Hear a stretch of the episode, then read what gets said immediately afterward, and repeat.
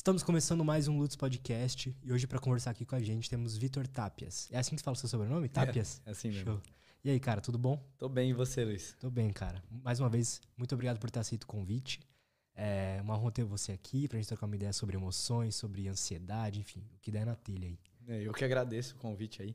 Vi o seu podcast, você pega uma galera muito fera. Espero conseguir contribuir aqui. Show de bola, cara. Cara, se apresenta um pouco pra gente. É, qual que é a tua linha de trabalho principal hoje? É, eu vi que você está indo mais pro lado do mindfulness, né? O lado de manejo de emoções. Explica um pouco pra gente como é que é tudo isso. E coloca um pouquinho mais perto de você o microfone. Pode me avisar quantas vezes você quiser. Show de bola. Cara, eu trabalho. A minha base principal é mindfulness mesmo. Né? Então eu comecei estudando lá na Unifesp. Só que veio de uma ideia da meditação que começou lá com yoga, uns 10, 10 11 anos atrás, né? E aí eu tinha uma dor nas costas muito grande, assim. Eu tive uma dor crônica durante oito anos e nada resolvia a minha dor crônica. Até que chegou num ponto, eu já tinha ido em todos os especialistas de São Paulo, já tinha é, feito é, uma infiltração lá na, lá na USP, bloqueio, já tinha feito todos os tipos de tratamento, tinha me tornado hipocondríaco também, né? então eu viciadão em relaxante muscular para parar com a dor e tal. E quando eu conheci a prática de mindfulness em si, e depois o processo que chama Mindful Self-Compassion, que é autocompaixão, eu. Minha dor sumiu, assim, uns quatro, cinco meses depois. Só que eu não me liguei quando a dor sumiu, sabe? E, e aí depois que eu percebi que a dor tinha sumido, aí eu quis aprofundar nesse caminho, porque eu percebi a relação de como eu enfrentava o mundo, de como eu via o mundo e como meu corpo se sentia. E aí eu aprofundei na ideia de mindfulness, eu fiz um mestrado com uma teoria que chama construcionismo social, que ela mostra como a gente constrói a realidade a partir do que a gente está fazendo aqui. Então é a troca, a conversa, como que o que você pensa ajuda a construir a minha realidade, como que eu penso ajuda a construir a realidade de quem está assistindo, quem está conversando.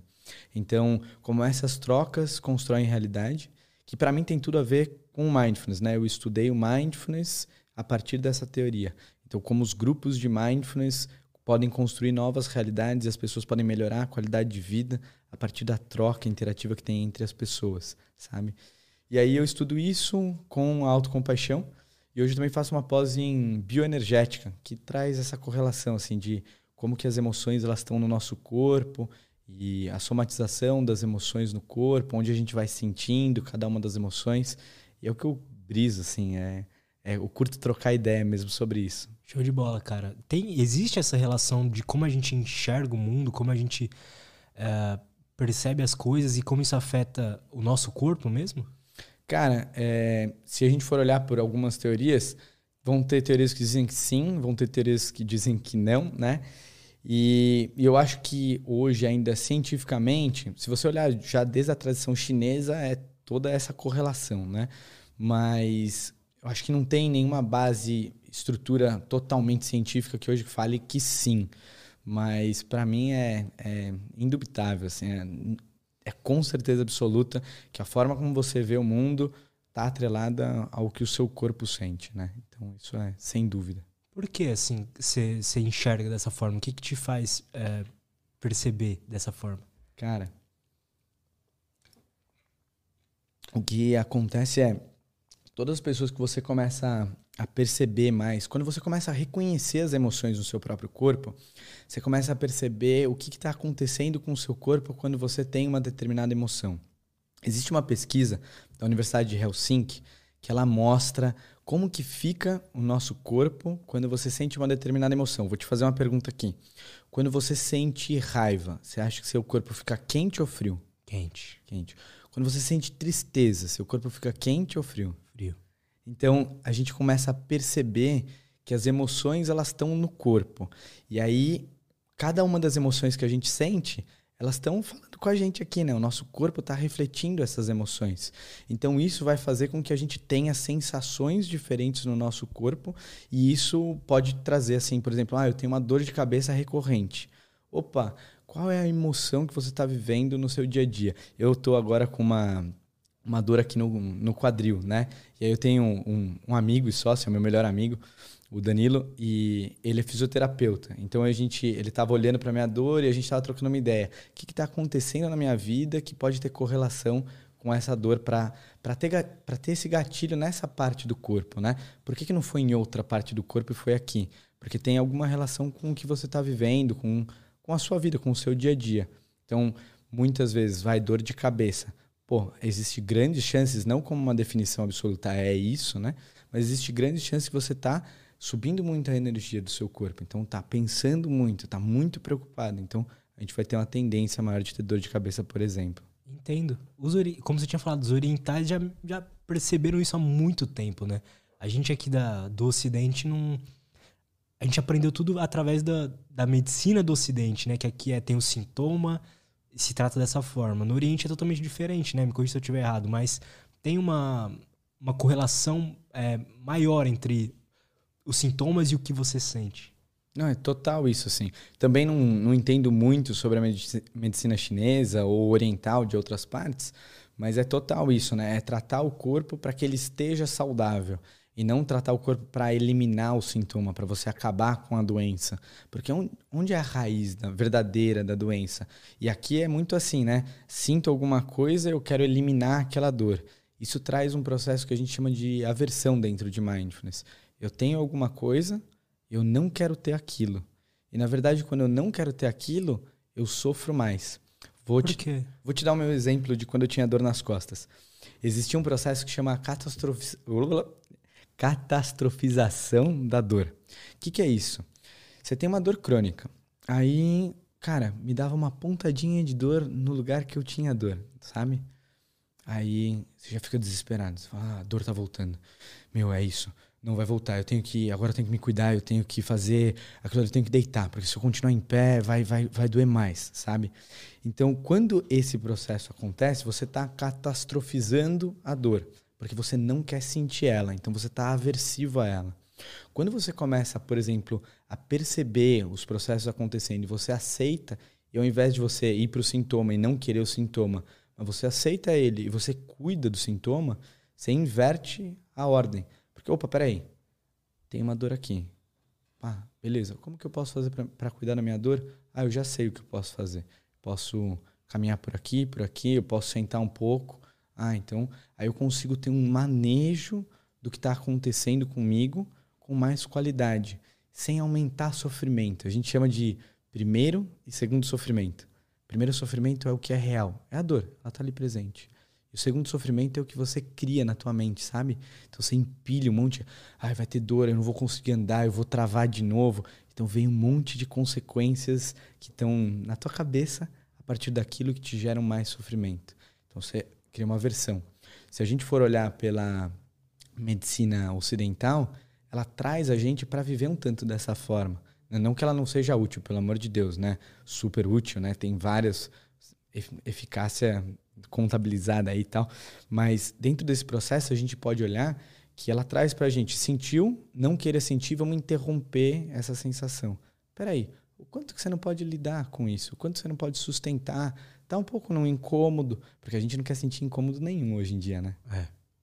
Total. Então é assim, é como que eu posso sentir esse incômodo, lidar com ele, manejar ele, para eu me cuidar e não só querer interromper ele. Aí eu trabalho mais por um aceitar, isso está presente opa, o que, que aconteceu aqui que pode ter provocado isso? E a gente começa a ter um olhar mais cuidadoso para a vida. Perfeito. Você acha que nas nossas emoções é a mesma coisa?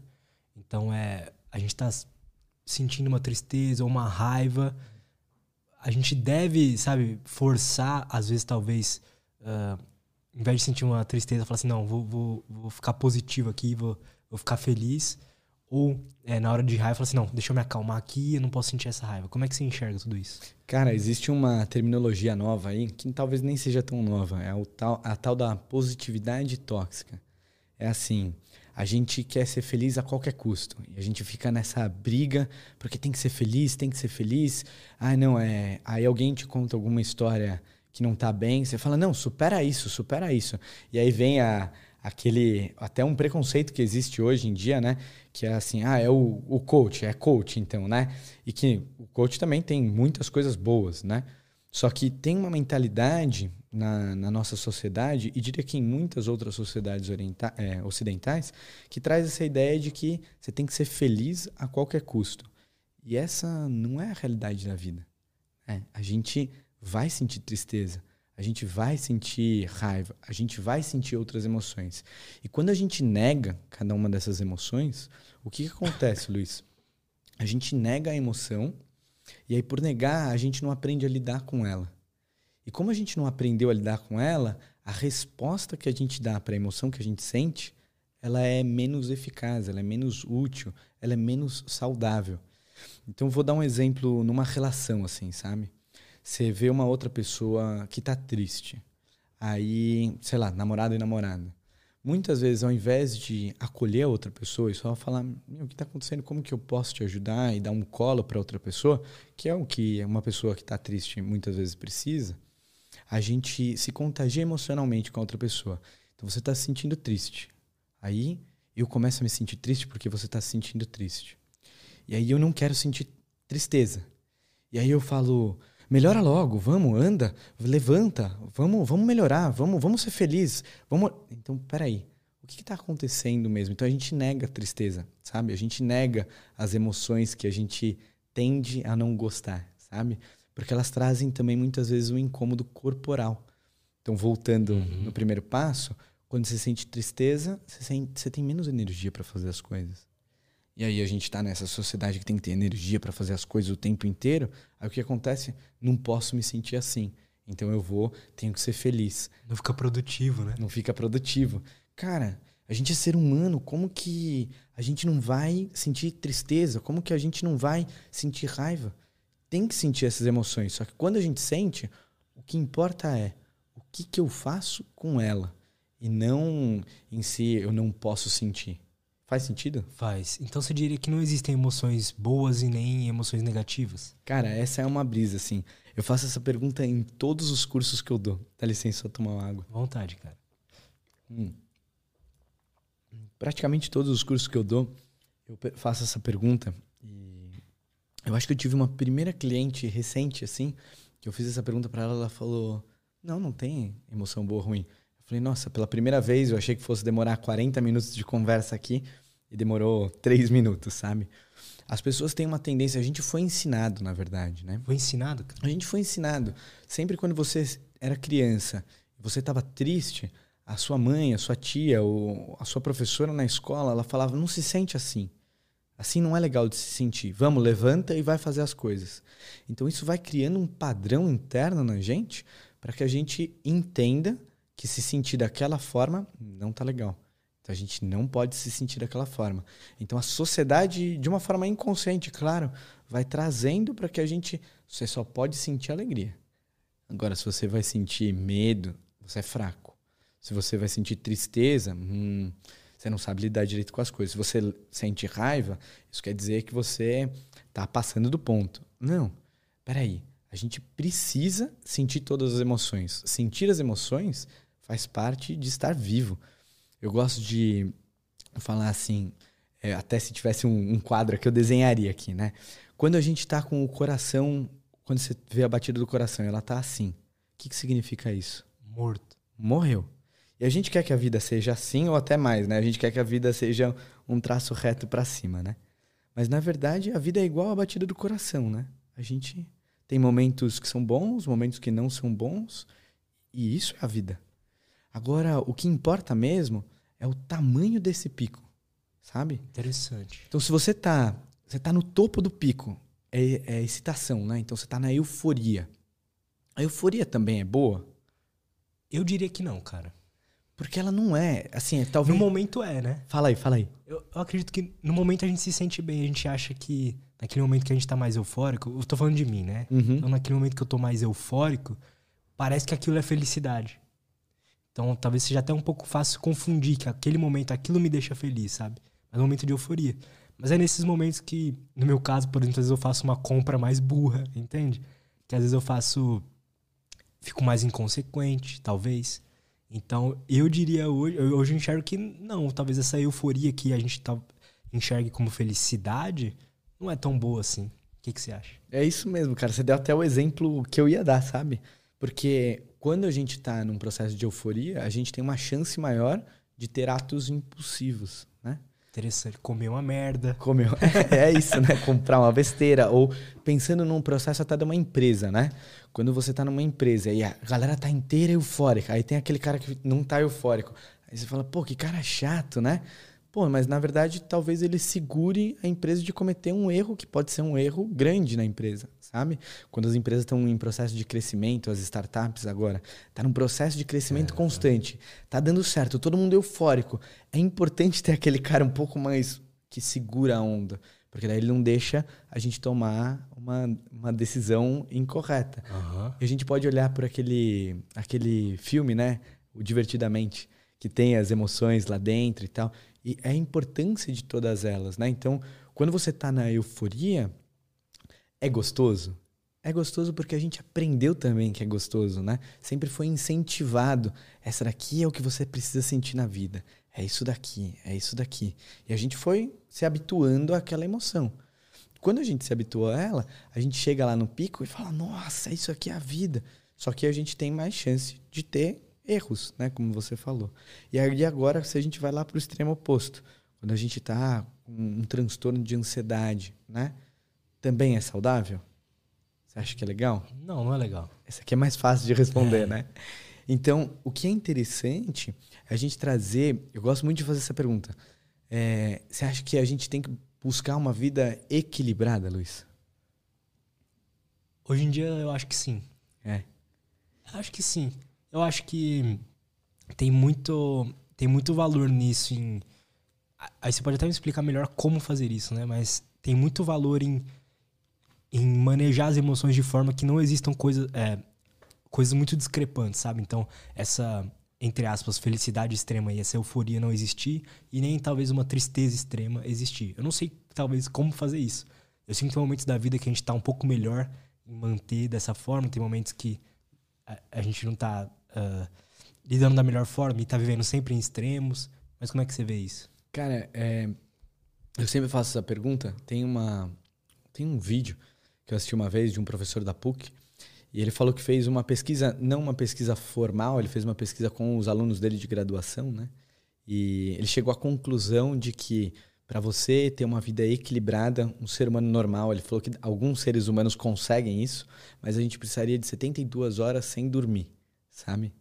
Para que a gente Como pudesse assim? fazer todas as coisas que a gente precisa para ter uma vida equilibrada, sabe?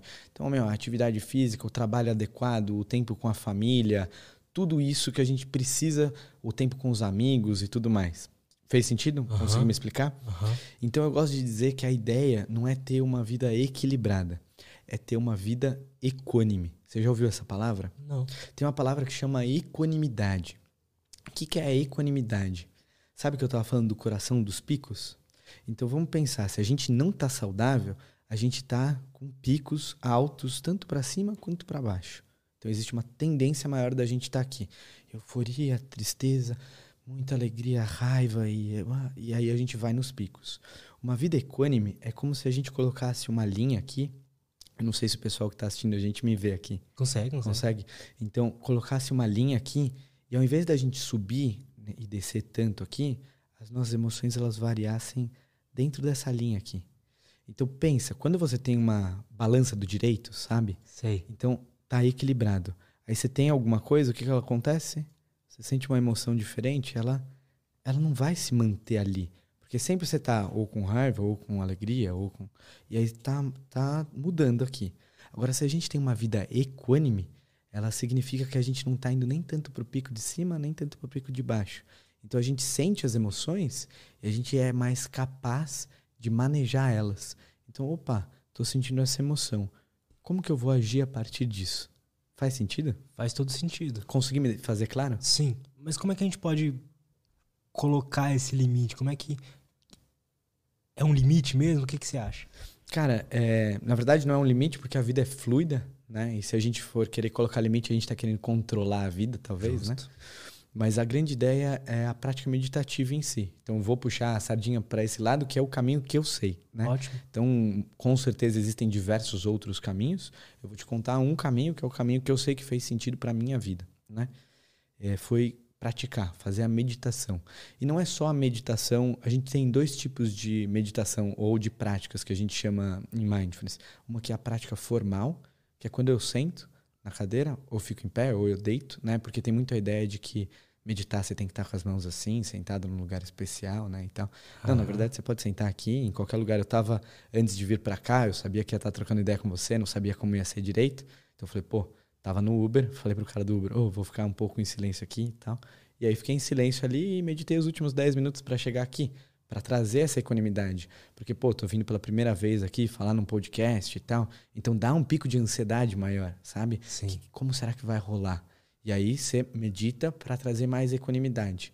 Então, você a prática meditativa, ela te ajuda, se você sabe como fazer, se você tem consciência do processo, ela te ajuda a você criar essa consciência para você não criar tantos picos. Eu vou te dar um exemplo como.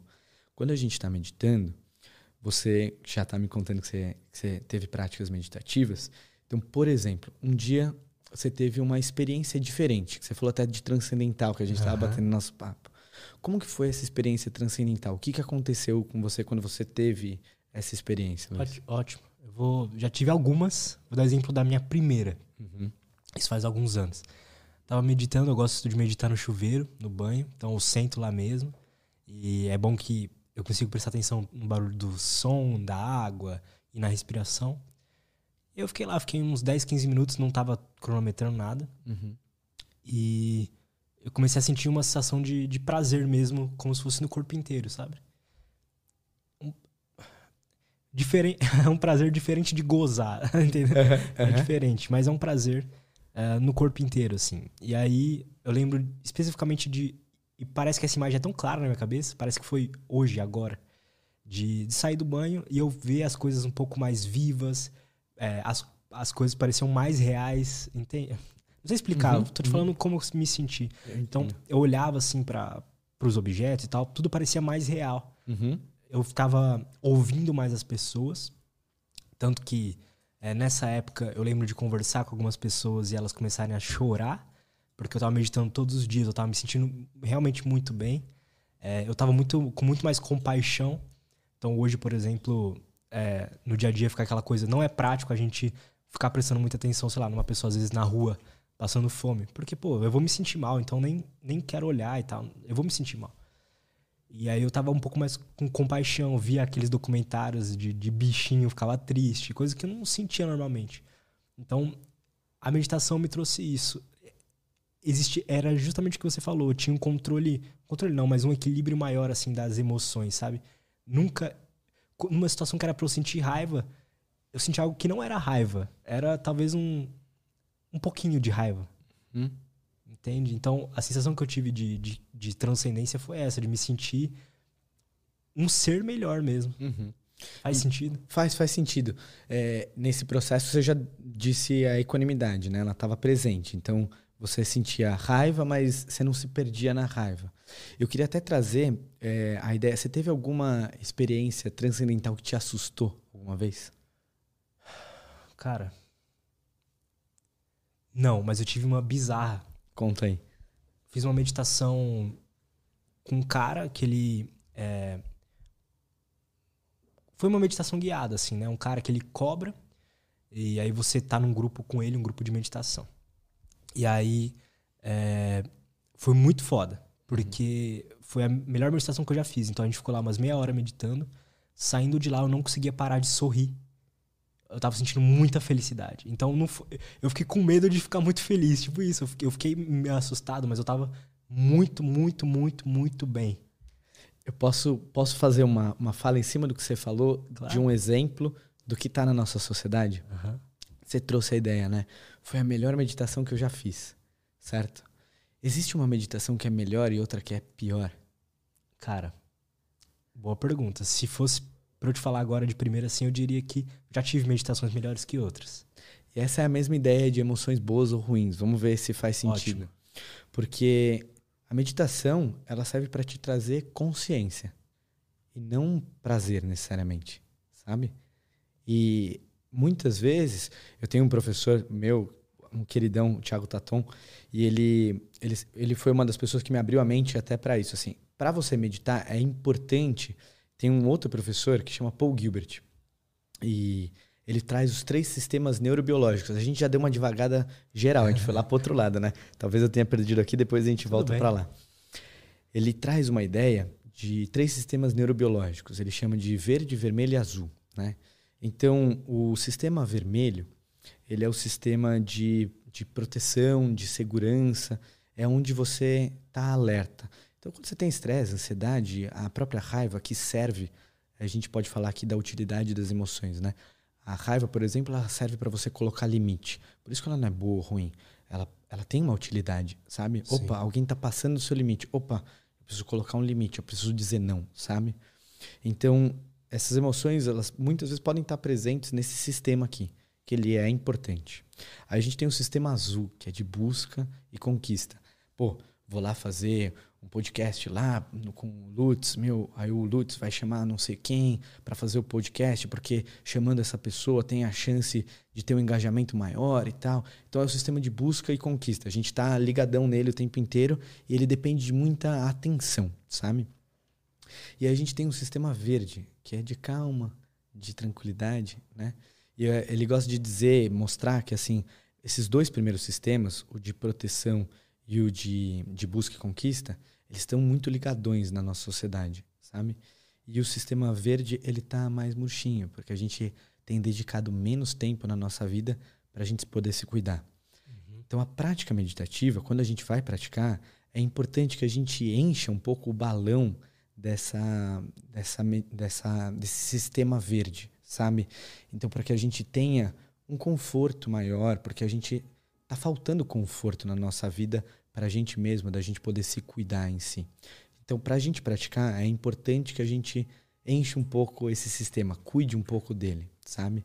Só que quando a gente está na prática meditativa, ontem mesmo eu estava com, com um cliente e ele teve uma irritabilidade durante a prática, né?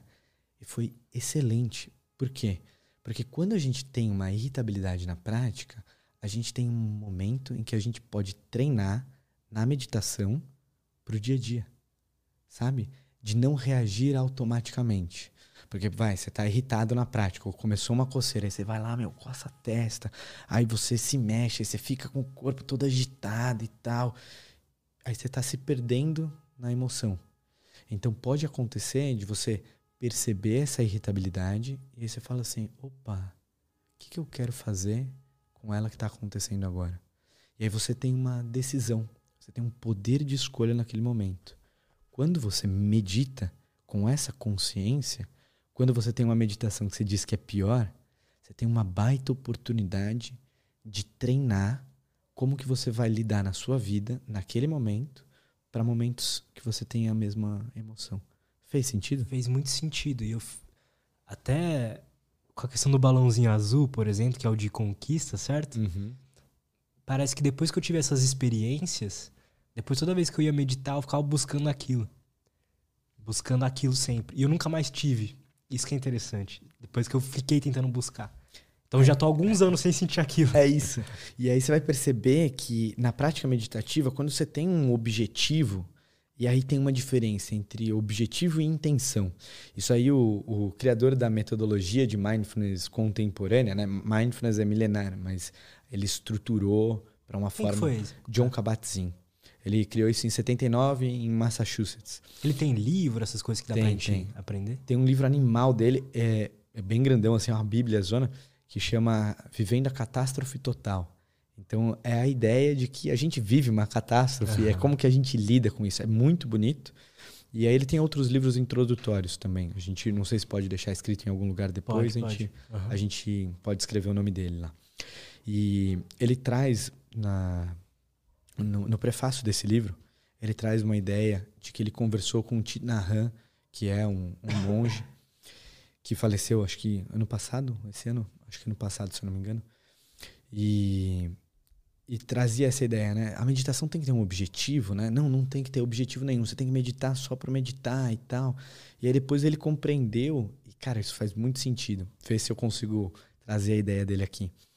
Que a meditação, ela não, se você objetivar algo, você tá só no sistema de busca e conquista, sabe? E aí você não tá meditando de verdade. Só que tem, você pode ter intenção ao invés de, medita de objetivo. E o que, que é intenção? A intenção é assim: eu vou meditar para me cuidar. E aí, independente do que acontecer, você se cuida durante a prática. Eu vou meditar com a intenção de ser um ser humano melhor. E aí, independente do que acontecer, você está com essa intenção. Então você tem uma intenção de base. Qual que é a intenção da sua prática? Pô, eu estou praticando porque é um ato de autocuidado. É, um, é porque é bom para mim, faz bem para minha relação com as outras pessoas e comigo mesmo. Cara, Mas isso é, um é muito objetivo, interessante. Faz sentido? Pra caramba, porque até para tudo. Então a pessoa quer ir pra academia e ela já põe um objetivo. Eu quero ir pra academia porque eu quero, sei lá, perder 5 quilos. Ou ganhar 10 quilos de músculo. Em vez de talvez pensar pelo outro lado, de ter uma intenção de, tá, eu quero ir pra ser saudável, para me sentir melhor. Que é o que acontece também, né? Você tá indo para se sentir melhor, então você não tá indo para perder 5 quilos. E você quer se sentir melhor com aquilo. E você sabe que o que rola é assim, né? Quando a gente fala, vou perder 5 quilos, aí eu vou entrar num processo de dieta. Aí as pessoas desistem por quê? Porque ela tá com um objetivo e não com uma intenção. Então para pra prestar atenção. Se eu tenho um objetivo e aí eu tenho que perder 5 quilos, e aí a o meu personal junto com a minha nutricionista, fizeram um plano, e aí eu tenho que ir cinco dias na academia e eu tenho que treinar uma hora por dia. Aí eu não vou um dia. O que acontece? Você se culpa. É isso. Aí você, aí você já. Aí, meu, aí você não consegue manter. Por quê? Porque ah, eu não sou bom o suficiente, eu nunca fiz. Não, eu não, eu não dou conta de fazer isso. Isso não, não é para mim. Eu vou continuar sendo assim. Então você se coloca dentro de uma caixinha.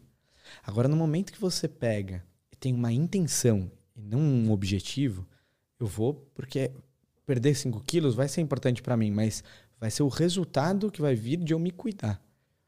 Aí, quando você falha um dia, eu sou ser humano, cara, eu vou falhar, né? E aí vem de novo né, o lance, né? Tem que ser feliz o tempo inteiro. Você vai se frustrar, porque você não vai ser feliz o tempo inteiro. Então, pô, eu sinto isso, eu percebo isso. Aí eu tenho uma intenção, beleza. Se hoje eu falei, amanhã eu renovo a minha intenção. E eu sigo no processo, porque o meu processo é me cuidar. E não só um objetivo numérico XYZ. Faz Perfeito. sentido? Todo sentido, cara. E você pode passar pra gente uma, alguma prática meditativa que dá pra gente fazer? Passar pra galera, passar pra mim?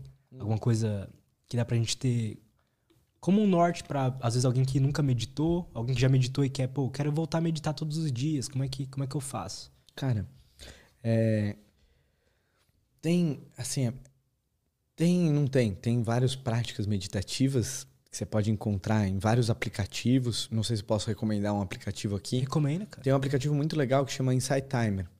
Ele hoje é o maior aplicativo do mundo. Ele não, ele é gratuito, né? Tem uma parte paga de cursos, mas ele não tem propaganda e ele é gratuito de acesso lá. Eu tenho 60 e poucas meditações lá né? Ah, que legal. E aí pode só acessar. Então, você tem meditações tuas lá também? Meditações minhas lá, né? Show. Então, aí você pode acessar lá, procura meu nome e lá tem meditações gratuitas lá. O lance é o seguinte, é, é legal quando você está começando a praticar, você pode praticar com um guia, sabe? E depois que você pegou o jeito, você pode praticar com guia quando você quiser ou sem guia, sabe? Então tem essas possibilidades. O grande lance da meditação que acho que eu posso falar para a pessoa que está tá querendo começar agora ou, ou voltar é eu gosto de fazer uma brincadeira que é o que você falou da sua experiência transcendental, sabe? É sorrir. É sorrir quando? É sorrir quando você percebe que a sua mente se distraiu. Por que isso? Interessante, cara. Vamos Você tem uma caneta aí? Será que eu posso pedir uma caneta? Cara, tenho. Será que rola? rola. Peguei de. E essa daí não tem tampa. Sem ser uma com tampa? Du, mano, pega uma, uma caneta tampa. com tampa lá. Desculpa, hein? Não, de boa. Aí o que que acontece, né? Qual, que... É Qual a chance, né? Qual a chance de eu precisar pensar da tampa? É. Qual que é o lance, né, da prática? É assim, por que sorrir? Porque quando você está num processo da prática meditativa em si, você vai se distrair. Isso é natural, porque é natural da mente, sabe? A nossa mente vai se distrair e é o padrão dela se distrair. Obrigado, Edu. Então, o que, que acontece com, com a mente? Assim, ó, vamos pensar que a gente está aqui, né? Aí essa daqui é minha mente, esse aqui é meu corpo, aí eu tô prestando atenção na respiração. Então, eu tô lá prestando atenção na respiração, o que, que vai acontecer? Invariavelmente, eu vou sair. Eu vou estar tá pensando nas contas que eu tenho para pagar, eu vou pensar pô, no próximo trampo que eu tenho que fazer, no próximo pessoa que eu tenho que conversar, e eu tô distraído. Durante esse processo, tem uma, uma parte do nosso cérebro aqui que está ativa, né? Que é a DMN, é a rede de modo padrão. Então eu tô distraidão. Aí eu vou perceber que eu posso não perceber. Posso passar a prática meditativa inteira viajando, sabe? Se eu tiver a prática inteira viajando, aqui eu não estou treinando minha mente. Então eu não estou consciente de verdade do treino de, opa, levar minha atenção de novo para a respiração. Mas se eu percebo, se eu percebo, no momento que eu percebo, eu tenho algumas escolhas aqui, certo? Primeira escolha pode ser, cara, esse pensamento, ele é muito importante. Eu só vou terminar ele e daqui a pouco eu volto. Eu não sei se isso já aconteceu com você. Uhum. Já aconteceu? Só que eu nunca fiz isso. Nunca fez isso. Essa, essa noção de tipo, daqui a pouco eu volto. Isso é bom. Porque se eu faço um daqui a pouco eu volto, eu não estou treinando minha mente também. Interessante. Eu, eu, escolhi continuar distraído. E aí é a escolha que eu estou fazendo na minha vida também. Então percebe que isso pode ter um paralelo sempre com a vida. Legal. Aí, eu tô aqui prestando atenção na respiração, aí de repente eu me distraí. Aí, mano, eu me distraí eu percebi. Aí eu, nossa, como eu sou burro. Cara, eu não sirvo para esse negócio de meditação. Não, eu não sei meditar. Cara, nossa, como eu sou botei voltar para lá, vai, imbecil. Eu tô meditando? Não. Cara, eu tô treinando ter uma mente autocrítica aqui. Então eu não tô trabalhando de fato a compaixão que você falou, que você mencionou anteriormente. Porque eu não tô trabalhando nem a compaixão comigo. Como que eu vou estar trabalhando aqui a compaixão com outros seres. Se eu não sou, se eu não tô conseguindo nem fazer isso comigo. Agora se eu tô aqui, ó, viajando, aí eu percebo. Aí eu dou um sorriso. ah, percebi. Vamos lá, mais uma vez. E eu volto para esse processo. Na verdade, eu vou para a próxima respiração. Eu vou mais uma vez para o meu corpo, para onde eu estiver meditando. Pô, aqui eu estou treinando. Porque eu estou treinando ser gentil comigo mesmo. Eu estou treinando um processo de autocuidado. Eu estou enchendo o meu balãozinho verde, mesmo com um treino de balão azul, porque quando você está na busca de conquista, você precisa de atenção. Então o balão azul também se enche dessa forma. E aí você não está ativando o balão vermelho. Porque quando você se xinga aqui, o que, que você está treinando? Você só está ativando o balão vermelho. Que é, assim, ó, tem uma região do nosso cérebro, né, a região amidalar, e ela fica mais ativa quando a gente está nesse processo né, de de defesa, né? E então eu estaria ativando ela. Então eu não estou treinando a minha mente de fato. Quando eu tenho essa gentileza, pô, meu balão azul e meu balão verde eles estão começando a se equilibrar dentro do processo, porque aqui é a prática meditativa. Então, para quem está começando a meditar, o grande lance é quando você estiver fazendo uma prática meditativa e você perceber a sua mente se distraindo, dá um sorriso. Uhum. E não precisa ser um sorriso real, assim, externo. Pode ser interno também, sabe? Mas é, é a atitude. Lembra da intenção? Então, tem uma, uma outra pesquisadora que chama Shauna Shapiro. Ela fala de intenção, atenção e atitude. Então, a atenção é o perceber. A intenção é que você colocou antes da prática. E a atitude é como você volta. Opa, ou como você vai para a próxima respiração. Eu vou de uma forma rude né, uma forma bruta ou eu vou de uma forma gentil? E aqui, o que eu estiver fazendo é o que eu estou treinando para como eu vou lidar com as minhas relações no meu dia a dia. Perfeito. Cara, você acha que todo mundo deve meditar? Cara, existe uma ideia, né, é, um cuidado para que a gente tome consciência de que a meditação ela não é uma panaceia, né?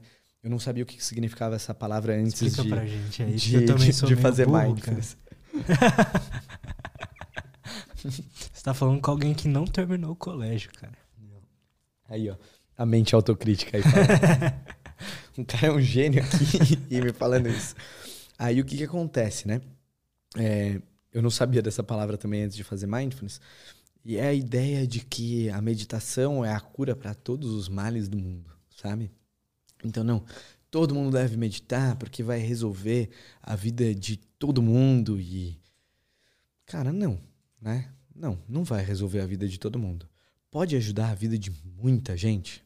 Pode. Ajudou a minha, eu já tenho certeza que ajudou a vida de muitas pessoas que estiveram comigo e já ajudou a vida de muitas pessoas que estiveram com outros instrutores de mindfulness, de autocompaixão, de meditações, de outros tipos de meditação. Então, tenho certeza que já ajudou a vida de muita gente. Mas pode ter gente que não se encaixa. E tá tudo bem, sabe? Então, tem gente que o processo de, de autoconhecimento, de, de interno, de cuidado, vai ser mais por, por exemplo, pela psicanálise. Então a pessoa vai ter um processo de fala, de troca maior dela com ela mesma, dentro de um, né, com, com uma pessoa ali que está pronta para atender ela. Uhum. Então acho que não é uma é o caminho da salvação do mundo, sabe? Tipo todo mundo tem que fazer isso. Só que eu acredito que vale ao mesmo tempo quem não experimentou experimentar. E experimentar sem o julgamento de eu não sirvo para isso, sabe? Treinar mesmo esse processo de, pô, eu quero estar aqui presente e eu vou treinando, porque não é uma coisa do dia para a noite, né? A gente quer, perdão, a gente quer resultados assim. Eu meditei quatro vezes, não aconteceu nada, né? e aí não, é, é um processo, né? É, não é o sintoma que a gente está tratando, a gente está tratando o cuidado pelo outro lado. Então, isso é um processo. E aí ele vai demandar mais tempo. Já tem muita pesquisa que com oito semanas já tem alterações cerebrais, então a gente já tem um processo de neuroplasticidade. Cara, isso é, eu acho incrível como que respiração causa neuroplasticidade. É muito louco, é né? É muito louco. Mas a neuroplasticidade está nesse processo que eu mostrei com a caneta, sabe? Exato. Porque é você criar novos padrões de relação sua com você mesmo. Então não é só a respiração, é, é o corpo. É o corpo na relação com a mente, na relação com as emoções. Eu sinto uma emoção, como que eu lido com essa emoção? Eu sigo o mesmo, o mesmo padrão de irritabilidade e de. Não, eu estou irritado agora, não dá mais para meditar, dá licença, eu vou sair. né? É, eu estou no padrão. Ou eu tenho a oportunidade de, na hora que eu estou meditando, olha o padrão aqui surgindo. Eu posso quebrar esse padrão. Pô, aí tá a neuroplasticidade. Porque você está quebrando um padrão de encarar a realidade durante a prática. Não sei se eu tô viajando demais Não, na tá ótimo, cara. Tá claro? Tá claríssimo. E o que, que, você diria que talvez como um alerta pra galera, assim, que, de algo que ela esteja sentindo, então, sei lá, a galera sempre fala, nossa, eu me sinto muito ansioso. Quais outras coisas você diria que é pra pessoa prestar atenção que talvez seja a hora dela começar uma, uma prática meditativa, de de buscar entender melhor as emoções, lidar melhor com as emoções, etc. Cara, é hoje, né? É hoje. Porque a gente, mais uma vez, não precisa estar se sentindo mal para ter que praticar. Porque muitas vezes, muita gente hoje ainda. E por esse caminho é ruim, você acha? Desculpa te interromper. Não, faça isso, por favor. Não, não é ruim, só que ele pode se tornar só um processo paliativo. Vou te dar um exemplo.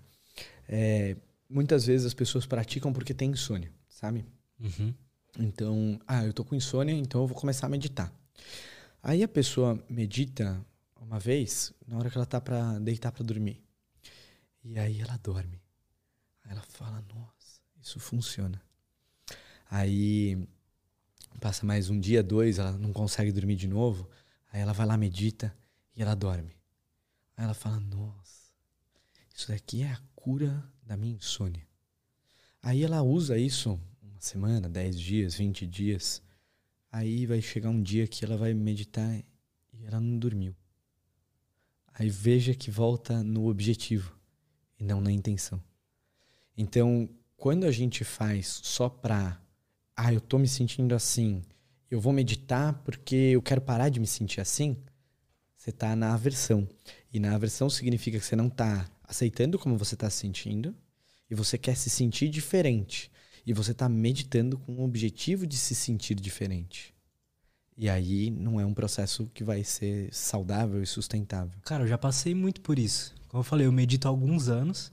Em uma época específica, eu não me permitia sentir ansiedade nem raiva. Então, toda vez que eu sentia alguma emoção negativa, eu falava assim: não, calma aí. Eu ia lá, me fechava no quarto, esperava por uns 15 minutos. E o pior é que funciona realmente, você não sente aquilo. Só que depois eu fui perceber que isso não era bom, né, cara? E como você percebeu que não era bom, Luiz? Cara, por exemplo, ansiedade. Lá. Já aconteceu é, eu estar tá muito ansioso por uma, por uma entrevista de emprego. Não era uma entrevista de emprego, desculpa. Era uma. uma era uma reunião com alguém que poderia ser meu cliente, Uhum. né? Então, tava muito ansioso. Isso tem? Uns, uns três anos por aí. Bem quando eu comecei a meditar. Tava muito ansioso. Falei assim, não, vou, vou, vou meditar aqui e vou ficar calmíssimo. Então, eu fiquei umas meia hora meditando e realmente fiquei calmíssimo. Assim, parecia que tinha tomado um calmante mesmo. Uhum. Na hora da dessa reunião, dessa entrevista, eu travava. Pa- Parecia que não tinha uma. Parecia que as palavras não vinham. Porque hoje te falando, eu enxergo que eu tava sem uma, uma ansiedade talvez necessária para aquele momento. O meu balãozinho azul não tava tão ativado. Talvez eu tenha deixado muito ativado o verde, ele realmente tava, e tava, eu tava calmo. Eu tava até que meio tipo assim, ah, o que aconteceu, aconteceu. Eu sei que isso é bom para alguns momentos, mas naquele momento específico me atrapalhou, porque era um- uma época que eu precisava daquela grana e tudo mais. Então, às vezes, não, eu, talvez não seja tão bom reprimir assim essas emoções, né, cara? Não é nem um pouco bom reprimir as emoções, né? Então, é manejar as emoções é que é o processo adequado. Então, se você meditasse, opa, eu vou meditar com a intenção de me cuidar, porque talvez o meu vermelho esteja muito ligadão. E a ansiedade pode estar atrelada ao vermelho, sabe? E muitas vezes é importante, porque quando o seu vermelho está ligado, por exemplo, quando você está com um prazo apertado, o seu vermelho fica ligadão e aí você vai lá e concentra para fazer a parada e aí você pum, pum, pum, pum e resolve o negócio. Sim, né? isso é bom. É bom, né? Só que o que não pode acontecer é quando o vermelho fica ligado o tempo inteiro, o azul fica ligado o tempo inteiro e o verde fica desligado, né? Então é como se a gente tivesse uma quantidade de ar, a gente estivesse enchendo três balões aqui e a quantidade de ar limitada entre eles, sabe? Então se passar muita, muito ar pro balão vermelho, pode ser que ele exploda. E aí vão vir, vai vir, por exemplo, burnout, pode vir uma crise de pânico, etc e tal. Agora, se a gente consegue dar uma manejada, opa, peraí, aqui encher um pouquinho mais, e aí ver que não é equilibrado, esse daqui tá um, não- você não tá relaxado agora, você tá tenso. Mas você tá tenso porque você precisa estar ativo no rolê para que você possa lembrar e estar concentrado no que você precisa conversar com o cliente. E talvez o seu balão vermelho ele te ajude nesse momento, só que não completamente cheio. É um pouco cheio. E aí, opa, peraí, então meu balão vermelho tá muito cheio. Deixa eu dar uma meditada aqui para dar uma cuidada em mim mesmo. Então, para colocar um pouquinho de ar no, no verde. Aí, beleza, colocou um pouquinho de ar, mas não significa que você murchou o vermelho. Aham. Então, você não suprime, você não reprime nenhuma emoção. Você Perfeito. percebe ela e lida com ela. Perfeito. Faz sentido? Eu acho que eu até per- perdi a pergunta Não, anterior que você, tivesse fe que você De tinha boa, feito. Podemos fazer uma pausa rapidinho, cara? Lógico, do jeito que você quiser. Rapidinho, uns três minutinhos e a gente já volta, pessoal. Estamos de volta. Cara, é, outra coisa que eu queria te perguntar. E esses pensamentos ruminativos, esses pensamentos automáticos que vêm, como é que você enxerga tudo isso? Porque algumas linhas de psicologia aí, elas. ah, e hoje em dia eu, con- eu concordo com isso, quero saber a sua opinião. Mas é, elas dizem que muitas das emoções é, vêm depois de um pensamento automático que talvez tenha vindo. Então, sei lá, o, o meu fone, sei lá, hoje de manhã, por exemplo, um exemplo real, Uhum. fui testar o fone e não tava funcionando. Aí descobri que tinha quebrado. E aí veio um pensamento, puta, mais um. Ah, tá, não sei o quê. Aí foi minha gata que quebrou. Ah, gata filha da puta, tal, não sei o quê. Então, e aí foram vários pensamentos que foi aumentando minha raiva, assim. Então, como é que você vê isso desses pensamentos automáticos, esses pensamentos ruminativos? Às vezes, às vezes a gente fica muito preso na, na nossa cabeça, só em pensamento mesmo. Parece que o mundo até some. Como é que você vê tudo isso? Cara, é, é muito brisa. Os pensamentos com certeza influenciam muito na forma como a gente sente as emoções. É, eu nunca vi uma pesquisa que diz que é o pensamento que forma a emoção. Eu até acredito que depende, sabe? Eu brinco nisso nos meus cursos, trazendo que depende. Eu cheguei a ver alguns tipos de pesquisa diferentes, mas eu nunca vi alguma coisa assim. Eu nunca conversei com algum professor meu que falasse, cara, esse é o caminho, né? Então, por exemplo, quando um carro chega para cima de você para te atropelar, eu imagino que não, não dê nem tempo de ter um pensamento, você Justamente. só reage, né? Então a emoção ela, ela já te salva ali para você pular e tal. É, deve ter muita gente aí que está assistindo até a gente que deve saber sobre isso. Uma ativação talvez da região amidalar que permite com que a gente tenha é, luta ou fuga mais rápido, etc e tal, sem ter necessariamente o pensamento, mas eu não tenho certeza sobre isso. Agora, o- a influência que os pensamentos têm no nosso na formação né, da, das nossas emoções é, é muito clara, né? E aí tem uma, uma pesquisadora que eu estava falando com você sobre ela antes, né, do, da, da gente sentar aqui para conversar, chama Lisa Feldman. E ela traz bem bastante essa ideia de que a gente tem até um certo poder, sabe? É, sobre as emoções que a gente sente. Claro que acho que isso não é para meros mortais como nós aqui, né? É, talvez é, monges consigam ter uma clareza maior disso, mas a gente pode, é, quanto mais consciente a gente está dos pensamentos que estão acontecendo, mais a gente pode escolher como a gente vai reagir a eles ou agir frente a eles, né? Então, tem até uma frase que uma vez me disseram que é do Viktor Frankl, mas outra vez já me disseram que era de outra pessoa, mas o que importa é a frase. Ela diz mais ou menos assim: entre o estímulo e a resposta existe um espaço. É nesse espaço onde reside a nossa verdadeira liberdade. Vou repetir. Entre o estímulo e a resposta existe um espaço. E é nesse espaço onde reside a nossa verdadeira liberdade. Muito interessante. O que, que significa isso? Quando a gente está no piloto automático, então os pensamentos estão engajados e a gente não percebe eles surgindo.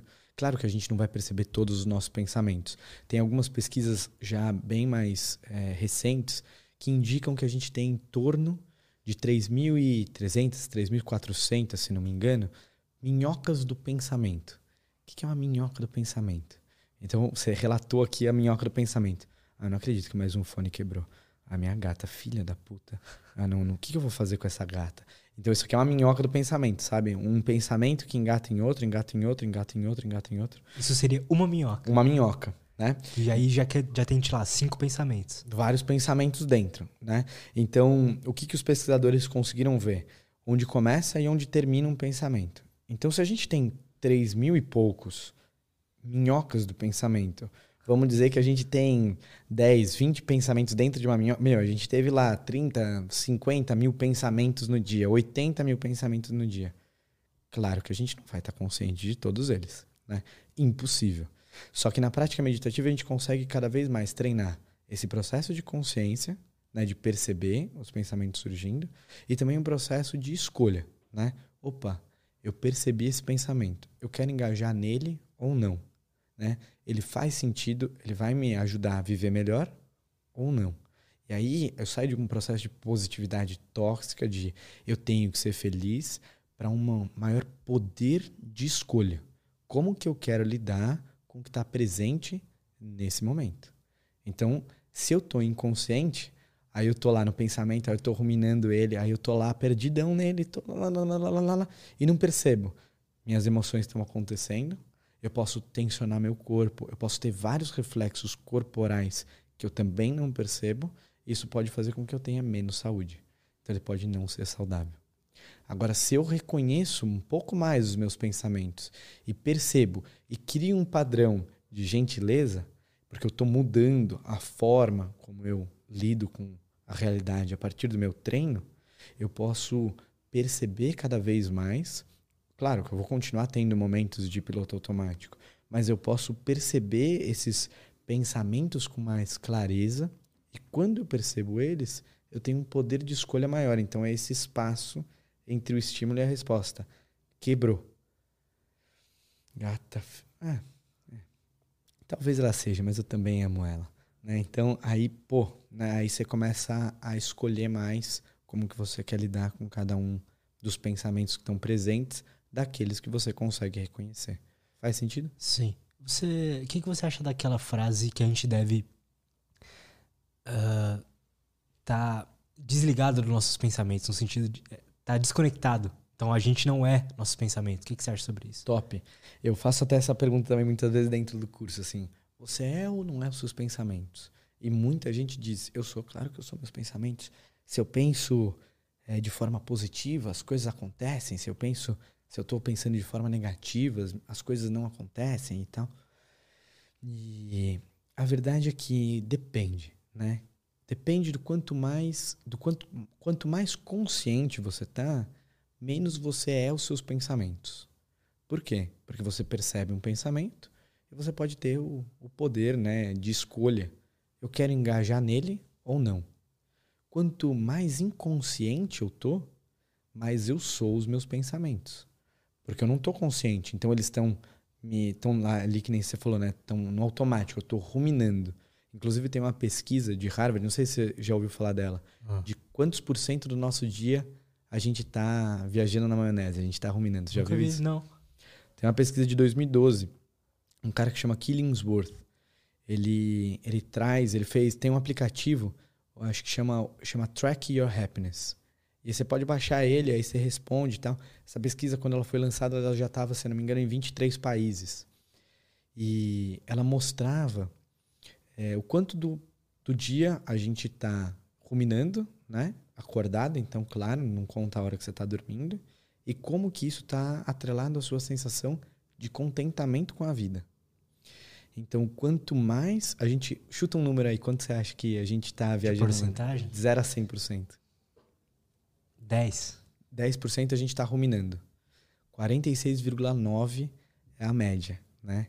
Então, claro que não é todo mundo que está por ali, mas é, vamos dizer assim, a gente tem 30 anos, 15 anos a gente passou, meu, viajando na maionese, sabe? A gente passou não conectado com o presente.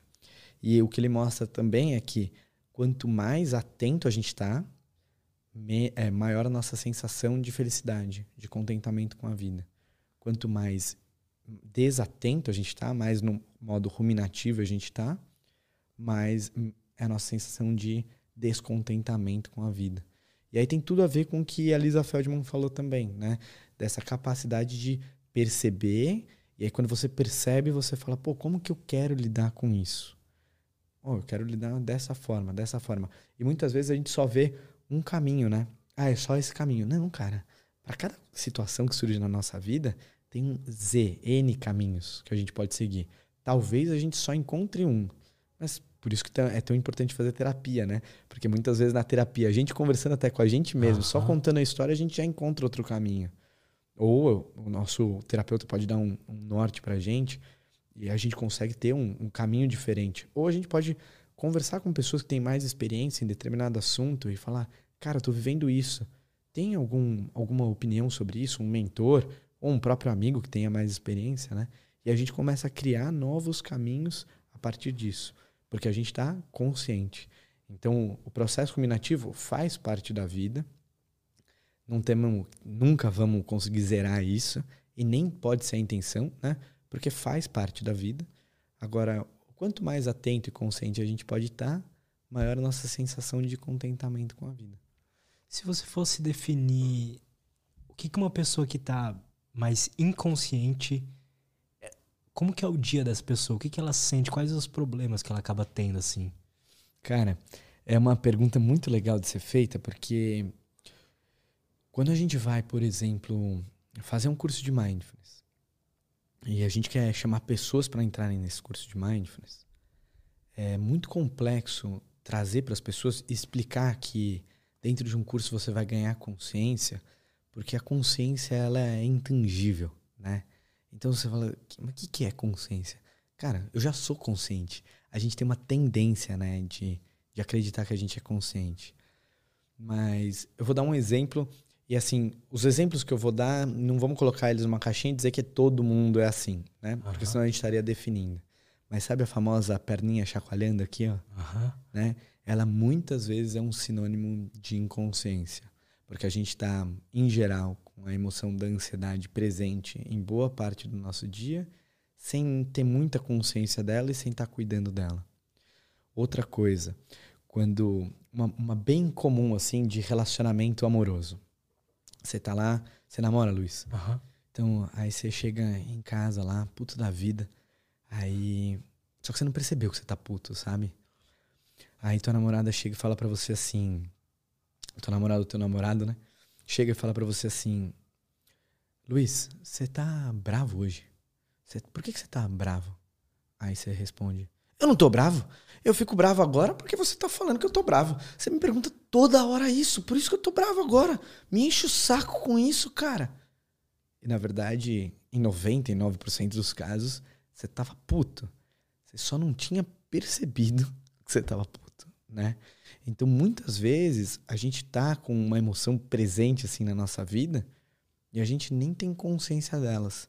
E outras pessoas percebem que a gente já está com aquela emoção e a gente mesmo não, não reconheceu. Então, esse é um exemplo bem clássico, assim, do que rola de, de inconsciência, sabe? Sim, já aconteceu comigo algumas vezes de, antes de um programa, estar aqui andando em círculo, só que eu tava andando em círculo pensando em alguma coisa. Então, como eu te falei, eu tava totalmente desligado do mundo material e tava meus pensamentos mesmo. E aí um amigo meu falou, cara, você tá, tá muito ansioso. Eu já fiquei puto. Falei, ansioso? Como assim? Eu não tô ansioso. Então, eu tava ansioso e fiquei puto. é isso, né? E a gente se perde nessa, é. né? Porque a gente muitas vezes tem um, até um desafio de olhar para nossa própria emoção e até admitir aceitar? que a gente tá aceitar que a gente tá com uma emoção que talvez não seja aceitada socialmente, uhum. né? Então a gente não quer ter ela, então a gente nega ela. Deixa eu ver um outro exemplo aqui de, de quando uma pessoa tá inconsciente. Cara, é um Bom, xingando no carro, normalmente é quando a gente está inconsciente, porque a gente está criando uma bola ali, né? Então vamos pensar assim: você fica com raiva e aí você estimula mais essa raiva. Claro, existem assim ambientes seguros em que você pode dissipar a raiva. Vamos dar um exemplo. Vai lá e faz jiu-jitsu, faz boxe, sabe? Faz uma luta, faz muay thai. Bom, você está dissipando a raiva em um ambiente seguro. Top, tá ligado? Uhum. Agora, eu tô dentro do carro e aí eu, de forma inconsciente, o cara me fechou e aí, meu, de vez em quando ele tá atrasado porque o pai, a mãe dele tá doente, indo pro hospital. E a gente nem tem esse olhar, né? A gente só vai na noia e começa a buzinar e aí xinga, xinga, xinga o cara lá dentro. O que, que eu tô fazendo? Eu tô criando uma bolha de raiva ali, né? Então eu só tô fazendo com que vários hormônios sejam é, despejados na minha corrente sanguínea e eu fique viajando neles ali, né? Eu tô perdido cada vez mais neles. Então, esse é um outro exemplo de quando a gente está vivendo um processo, um momento de inconsciência. Perfeito. Aumento de tom de voz, em geral, também demonstra é, momentos em que a gente tem falta de consciência. Mas um grande aspecto de falta de consciência é a vida no automatismo. E às vezes, quando eu estou conversando com alguém de uma empresa, é muito comum de ver, né? É, a pessoa está procurando até para a empresa mindfulness e tal, e a própria pessoa que está procurando tá num piloto automático assim frenético, sabe? Tipo, você vê que aquela pessoa provavelmente não tá conseguindo nem dormir de noite, né? E vai muito da velocidade com que a pessoa fala? Então da agitação do dia, de ela não conseguir parar um instante. Isso é muito comum, né? A pessoa tá aqui com você e, e ou numa prática meditativa mais ainda, é mais fácil de ver, mas ela tá aqui com você e ela tem que levantar, ela tem que, ela não consegue parar um instante, sabe? essa agitação do corpo pode refletir, ser um reflexo de uma, uma emoção da ansiedade, por exemplo, mas pode também demonstrar um, um automatismo na vida dela. Não fechando em uma casinha e dizendo que é isso sempre, mas com um olhar especial. Se você está vivendo isso, sabe? É importante você parar e perceber que talvez a sua bexiga vermelha esteja muito cheia e a sua verde esteja murchinha ali. Perfeito. Cara, você acha que a respiração no nosso dia a dia, então o jeito que a gente respira durante o dia, não só meditando, tem alguma influência no jeito, em como a gente se sente? Com certeza. É, com certeza absoluta, assim, né? É, não sei o quanto tem de pesquisa sobre isso também, mas isso na bioenergética se trabalha muito essa consciência. Quando a gente está com respirações mais curtas, a gente normalmente está com um desafio maior de reconhecer as nossas próprias emoções e de entrar em contato com elas, sabe? Então a gente tem uma tendência de ter uma respiração bem mais curta. E se a gente parar para perceber, cara, quase todos nós assim, durante o dia a gente tem uma tendência de ter uma respiração mais curta por causa da forma como a gente vive na nossa sociedade contemporânea. Então, ela tem uma influência direta e conseguir aprofundar a sua respiração com certeza vai te trazer mais saúde durante o dia. Né? Durante a prática meditativa, em mindfulness, a gente nem fala para respirar profundamente. No yoga, você respira de outras formas, tem o pranayama e você vai respirar de diferentes formas. No mindfulness, não, é prestar atenção na sua respiração. Normalmente, só de fazer isso, a gente já aprofunda um pouco a respiração. É. Mas durante o dia, se você puder ter a consciência de sair do piloto automático. E aí eu volto lá no que eu comecei falando, prática formal e informal. Prática formal é quando você senta para meditar. E a prática informal é quando você coloca consciência no seu dia a dia. Sem precisar de mais nenhum minuto para isso. Você está na sua vida, pá, aí você falou, opa, prestar atenção aqui. Eu escolho prestar atenção, então eu vou comer. Opa, vou dar uma garfada consciente. Ou vou abrir a porta. Cara, vou sentir a maçaneta. Tô dirigindo, vou prestar atenção na sensação que eu tô do volante ou do meu pé por alguns instantes. Isso é uma prática informal. Isso faz você pode usar isso para respiração e perceber, opa, vou fazer duas pausas no meu dia para perceber como que tá a minha respiração. E aí eu aprofundo a minha respiração.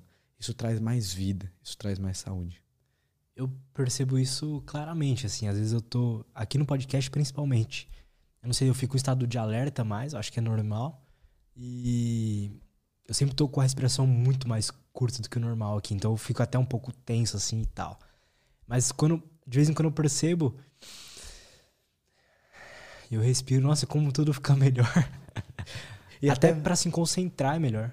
Vale esse convite, né? Tipo, quem estiver nos assistindo, respira. Vamos respirar juntos aqui. Bora. Uma vez, assim, só uma vez fundo. Bora.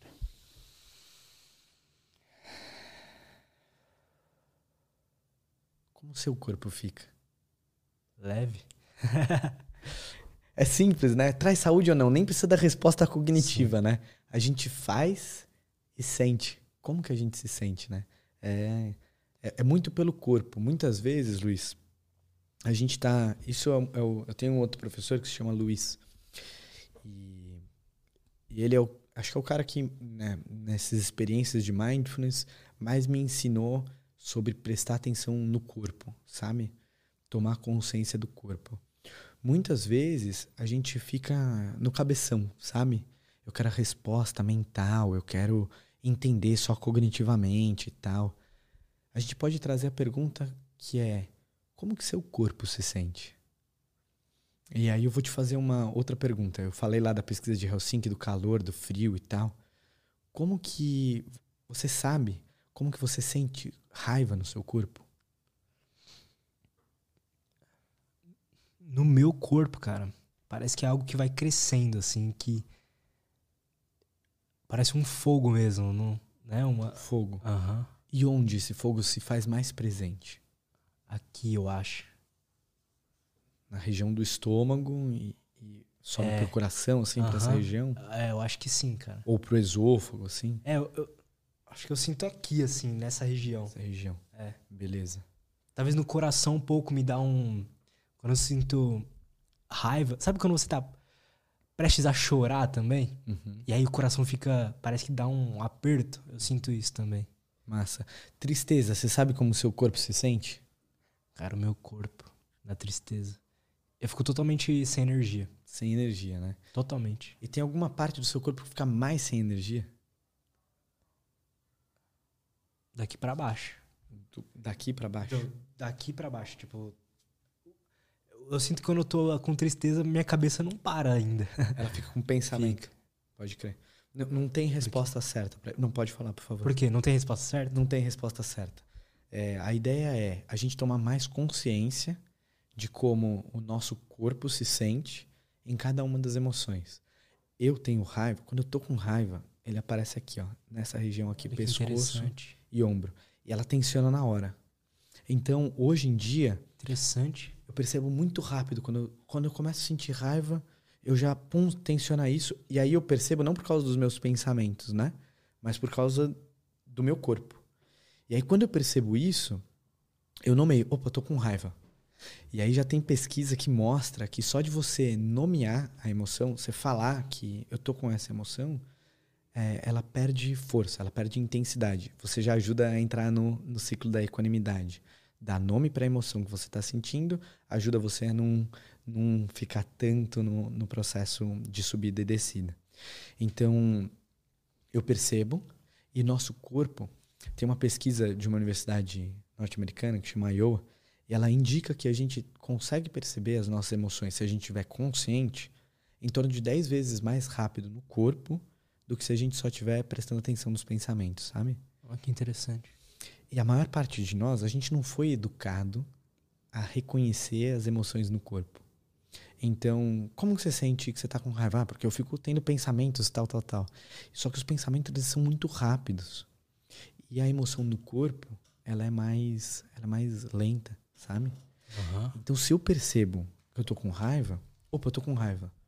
Eu reconheço isso, eu já entro num processo de ter mais inteligência emocional, porque a partir do momento que eu reconheço, eu tenho a possibilidade de escolher o que eu faço. Volto lá no, no estímulo e a resposta no espaço. Ah, é o espaço. Porque se eu não tenho consciência, aí eu vou do estímulo direto para a reação.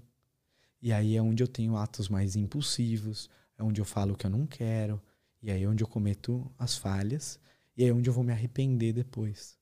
Porque eu tive menos poder de decisão, porque eu percebi menos como que estava o meu corpo. Total, cara. Brisa, né? Aham. Uhum. Eu, eu acho fascinante como a gente tava falando da respiração e a e tem pesquisas também, me corrija se eu estiver errado, mas que dizem que até se você respirar forçadamente, conscientemente, de forma um pouco mais rápida, um pouco mais intensa, você vai sentir ansiedade, vai sentir é, o seu batimento cardíaco vai aumentar.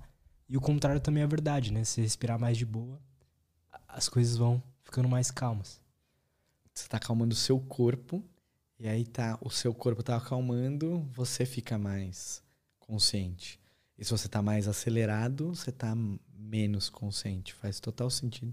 Cara, o que que. Qual que você acha que é a relação que, que a respiração tem com experiências transcendentais, assim? Até pessoal fala da ayahuasca e outros, outras formas de alcançar a, a, ter uma experiência transcendental mesmo. Por que, que a, a gente consegue ter isso com respiração também. O que, que você acha sobre tudo isso? Cara, a verdade é que eu não sei, né? Eu não sei qual que é a relação. É, o que eu posso te falar é que eu já tive sensações no processo de tomar que claro, teve, tiveram várias diferenças, né? Principalmente no processo de intensidade. Mas na ayahuasca em si, para processos de, de respiração. Na verdade, nem de respiração, mas de meditação em si. Eu até te perguntei é, se você tinha tido alguma experiência transcendental assim que, que tinha te assustado. Porque recentemente, no carnaval desse ano, eu estava fazendo um, um, retiro de meditação, cinco dias em silêncio, né? Ah. E por volta do quarto dia, se não me engano, eu comecei a sentir o meu corpo é, crescendo. Então era como se meu corpo fosse maior do que ele mesmo é, sabe? Como se ele tivesse se expandindo assim e tal. E isso eu já tinha tido essa sensação em outros momentos e eu tinha ficado mais assustado, né? E aí dá vontade de abrir os olhos, né? Tipo, para interromper a sensação, porque ela é um pouco diferente, assim, né? O seu corpo fica meio estranho. Parece que ele, ele tá desconfigurado, sabe? E, e isso é possível se sentir numa prática meditativa.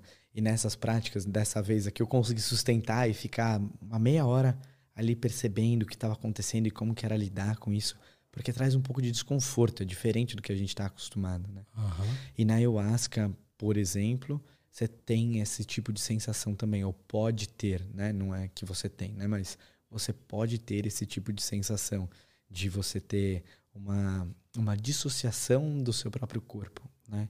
Então, eu acho que tem aspectos correlatos, talvez, no ganho de consciência, mas eu não sei, não posso te falar que eu sei porque eu não sei o que que provoca que está correlacionado entre esses aspectos. Não sei se ativa a glândula pineal, não tenho não tenho conhecimento para poder te responder sobre isso. Só acho fascinante assim, né? Como é que a gente num processo meditativo assim, um retiro de silêncio, a gente pode sentir coisas que aqui na vida real a gente não, na vida real, né? Aqui na, no dia a dia, né? A gente não não sente mesmo. Cara, é, é, vou te dar um outro exemplo do que aconteceu. Não sei se você. Acho que pela felicidade que você me contou também é, pode ter uma correlação direta. Eu fiz um retiro de Vipassana uma vez. Não sei se você sabe o que, que é. Não sei, cara. É um retiro que vem da tradição e tal. E quem trouxe, assim, para a era moderna é um cara que se chama Goenka. É um cara do Myanmar que foi morar na Índia e tal. Ele era um industrial que tinha enxaqueca crônica. E o cara tinha muita grana tal, e ele ia nos melhores médicos e não conseguia resolver o problema dele. até que quando ele começou nessa vertente meditativa, que é uma das influências de mindfulness, né? É, pô, mudou a vida dele e aí ele conseguiu trazer a, toda a tradição de volta e espalhar pelo mundo mais uma vez, né? E eles são retiros de 10 dias de silêncio. Você não fala, você não olha, você não escreve, você, você não lê, né? É silêncio, meditando, você come e medita. Só isso. Você fica, fica de olho fechado? Como é que é? Não, é, tem um momento da meditação, da prática meditativa. Agora eu não me lembro ao certo, deve fazer uns 6, 7 anos que eu fiz né, essa prática. É, você medita em torno de 10, 12 horas por dia. Caraca. E o restante do dia, assim, você vai estar tá ou comendo, ou você vai estar tá, você vai estar tá se movimentando, assim, indo para o quarto. Tem algumas atividades, assim, é, lavar o banheiro, por exemplo, sabe? Arrumar o quarto. Então, tem uma rotinazinha, mas você não troca olhares com outras pessoas, sabe? Você não, não né, se comunica pelo olhar, sabe? É para você ter um processo introspectivo. E eu lembro que por volta do quarto do quinto dia, eu, eu tava sentindo muita dor no corpo. Assim, mas muita dor, sabe? Porque você fica o dia inteiro sentado, né? Você fala 12 horas sentado lá, de índiozinho sentado. Pô, o seu corpo começa a doer inteiro, né? E, e numa dessas práticas, meu corpo tava moído, assim, sabe? E eu lembro que durante a prática, era um escaneamento corporal, uma prática bem tradicional em mindfulness, que você vai sentindo e percebendo cada uma das partes do seu corpo. E essa é uma prática que ajuda muito você a reconhecer mais as emoções presentes no seu corpo. E aí, quando eu estava nessa prática, eu percebi a cada parte do meu corpo que eu ia passando, a dor ia desaparecendo. Então, cara, é uma viagem, né? Porque você tem uma sensação corporal atrelada que você consegue transformar a partir de uma prática. Eu não tenho explicação para isso. Uhum. Não, não sei explicar, só sei te contar que eu vivenciei, sabe? Sim. E eu lembro que na hora que terminou meu corpo, eu não tinha mais dor. E eu tava assim, abismado, sabe? Eu tava tipo, caralho, moleque, que que é isso, tá ligado? Tipo, a minha a dor no meu corpo desapareceu por completo, né? Então foi muito viagem, assim. Então, eu acho que deve ter alguma correlação eu já vi pesquisa que mostra comparativos entre mindfulness e ayahuasca, né? E então os efeitos que trazem para aumento de compaixão, para para aumento de senso, senso de pertencimento, sabe? Então uhum. já já vi pesquisas sobre isso. É, eu acho que tinha um viés ali e tal, pode ser, né? Porque a, a pessoa que estava pesquisando era de mindfulness mostrou que mindfulness tinha algumas eficácias maiores em relação ao processo da ayahuasca, mas uma pesquisa não significa que é verdade, né? É só uma pesquisa, precisa ter mais. É, mas eu acredito que tem os benefícios são muito similares, né? E vai, vai ter gente, como nem você falou, né? Todo mundo tem que meditar. Talvez até o processo da ayahuasca seja um, um processo meditativo não tradicional, não formal, como se entende de vias budistas ou do yoga, etc e tal, mas é um processo meditativo distinto. É um processo de autoconhecimento, né? Muitas pessoas que eu converso, que tomaram e tal, falam que saem de lá com, com um conhecimento maior sobre si mesmo, resolvendo alguns, alguns problemas que tinha dentro da cabeça mesmo, sabe?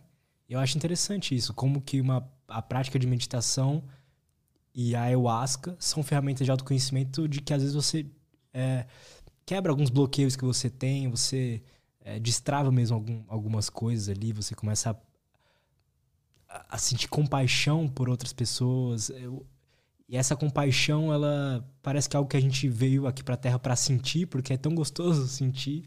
Então, acho interessante como que essas práticas possibilitam sentir isso. Da mesma forma que eu acho interessante que tem a galera da religião e tal também tá sempre buscando sentir essa compaixão. E parece que é tudo meio que vai para esse caminho, né? Cara, você sabe que é, muitas vezes se fala sobre, sobre desenvolvimento de mindfulness, então desenvolvimento de atenção, né? Uhum. Mas se eu só desenvolvo atenção, eu posso desenvolver minha atenção para ser um melhor sniper, né? Então, meu, para matar uma outra pessoa. Isso não é mindfulness, sabe? Isso não é autoconhecimento, né? O autoconhecimento é exatamente o que você falou o fim último, ele vai ser o aumento da compaixão. O aumento do processo de autocompaixão. Então, cara, o sorriso comigo mesmo. Eu preciso aprender a ser gentil comigo mesmo para que eu possa aprender a cada vez ser mais gentil com a outra pessoa. Tem uma história muito legal do Dalai Lama que disseram que ele estava num, numa, numa das, das palestras dele, né? E uma pessoa falou assim: é, Mas como que eu faço para trabalhar isso se eu me odeio? E é, a história diz que ele ficou uns 40 minutos procurando compreender o que, que, o que, que a pessoa estava de fato falando. Porque na cabeça dele não entrava a ideia da pessoa se odiar. Sabe? Uhum. E aí tem, tem até uma, uma brincadeira ali entre uma, uma pesquisadora que chama Christine Neff. E também é uma história que não sei se é verdade, mas tem essa, essa fala que é muito legal. Ela, ela é uma maior pesquisadora, se não a maior, uma das, né? Tem um outro que é o Christopher Germer, eles têm um programa disso. E ele, ela fala assim, não conta para o Dalai Lama, mas eu acredito que para você aumentar a sua compaixão, você precisa aumentar a sua autocompaixão, né? E o Dalai Lama acredita que só de você ter compaixão pelo outro, isso já é re retroalimentável, sabe? Uhum. É, eu não sei com qual eu concordo também nessa posição, né? Mas a ideia de que eu acho que faz muito sentido para a gente como como sociedade ocidental, assim, na, na, forma influenciado pelos Estados Unidos, a forma de ver dos Estados Unidos e da Europa, que a gente tem muito aqui, que o que a gente precisa desenvolver para a gente ter uma qualidade de vida maior, para a gente ser um ser humano mais saudável, é desenvolver esse sorriso com a gente mesmo, sabe? Que, que, que, que como traduzir isso em talvez em algo mais prático para a gente ser se tornar pessoas mais gentis com a gente mesmo? Cara, é muito na oportunidade que a gente tem quando a gente comete um erro, sabe? Interessante. Então, quando eu cometo um erro, como que eu me trato, né? Como que eu me trato, como que eu, eu me julgo quando eu cometo um erro? É, se uma pessoa que eu amo tivesse vivendo a mesma situação que eu tô agora, eu trataria ela de uma forma melhor do que eu estou me tratando? Então, se você trataria uma, a outra pessoa de uma forma melhor, isso significa que você tem um espaço de crescimento para você se tratar melhor, talvez até mesmo como você trataria essa outra pessoa que você ama, sabe? E tem um medo muito grande nisso, né? Porque as pessoas têm medo de cair num processo de vitimismo, de ah, mas se eu me tratar dessa forma, eu vou eu vou eu vou ficar muito fraco. Eu não vou me, me esforçar para ser uma pessoa melhor. E na verdade não. Tem inclusive pesquisas que mostram que pessoas mais autocompassivas em cargos de gerência, né, executivos, elas conseguem atingir lugares mais altos. Por quê? Porque ela consegue ter um olhar consciente desse momento. Então é assim, eu, me, eu cometi um erro, tá bom? Eu cometi esse erro. Ao invés de eu ficar martirizando o erro que eu tive, eu olho para ele e falo: aconteceu isso o que, que eu posso fazer daqui para frente para que isso não aconteça mais, ou para minimizar o potencial disso se repetir, ou como que eu posso ser melhor daqui para frente, né? Então é um olhar que ele é voltado para o presente com um olhar para o futuro de melhoria. Então eu tenho uma gentileza comigo mesmo e eu procuro melhorar. E não eu fico me martirizando. Aí volta na ideia, né? Nossa, como eu sou burro, eu não sou bom o suficiente. Quando eu tô nessa mentalidade, eu não tô sendo compassivo comigo mesmo. Então, a ideia de que quando a gente se chama de burro, de imbecil, de N palavras, essa forma de se tratar vai ser uma forma que vai colocar a gente sempre para baixo. Uhum. Então a gente precisa tomar consciência que quando a gente fizer isso, opa, eu não sou burro né? Eu só cometi um erro. E agora como que eu posso melhorar a partir daqui? Esse é um olhar mais compassivo com você mesmo, que quando você tiver esse olhar cada vez maior com você mesmo, ele te ajuda a ter esse olhar com as outras pessoas. E você diminui o julgamento com a outra pessoa. Faz sentido, Luiz? Perfeito. Uhum. Porque aí eu não tô julgando ela para trás, assim, nossa, como ela é burra. Porque eu não me xingo mais de burro. Então eu falo, opa, peraí. Como será que eu posso ajudar essa pessoa a melhorar? É interessante como o jeito que a gente se trata muitas vezes é o jeito que a gente trata o outro, né? Sim. E tem gente que fala assim: não, mas eu me trato dessa forma, mas eu trato o outro de uma forma mais gentil. Só que aí tem dois pontos, né? Será que, uma primeira, é uma pergunta: será que você trata o outro de forma mais gentil de verdade? Ou é só uma capa? E a segunda pergunta é: por quanto tempo será que eu consigo tratar os outros de forma mais gentil se eu não estou me tratando de forma gentil? Porque se eu tô me tratando de forma rude e eu tô puto, como que eu vou tratar o outro de forma mais gentil se eu tô puto? Sim. Não é? Porque quando a gente tá bravo mesmo e uma pessoa chega para falar com a gente, é mais, mais complexo, é mais treta de você ser gente boa com a outra pessoa. Com certeza. É muito mais fácil a gente dar uma patada, não é? Uhum. Então, essa é a ideia. Quanto mais eu posso ser consciente e gentil comigo mesmo, pô, melhor eu consigo ser gentil com o outro, melhor são as minhas relações interpessoais. Cara, volta lá até no que a gente falou da empresa. Pô, melhor é a relação da empresa. Melhores resultados você vai ter. Faz sentido? Sim. Você chegar, você que é um gerente, sei lá, chegar e falar, pô, o cara chega, às vezes com medo, né, de que cometeu um erro. Você chegar e falar pro cara, pô, beleza, cometeu erro, não foi legal, mas Vamos melhorar para a próxima? Por enquanto, tá tudo bem. Se o cara é muito autocrítico, ele vai ter medo de falar o, sobre o erro. Vai ter medo de falar sobre o erro. Ou chegou aqui no ambiente de trabalho. O ambiente de trabalho fica pesado. Aí você não quer ir trabalhar, não é? Porque a gente vive muito, ou em casa ou no trabalho. Vamos pensar nesses dois pontos que são onde a gente vai passar a maior parte do, do nosso dia, da nossa vida, né?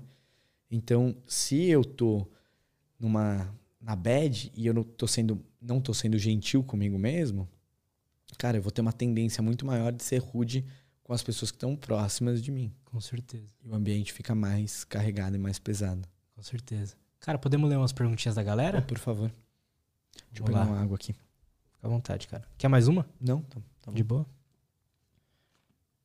Vamos lá. Calma aí. Tô, aqui.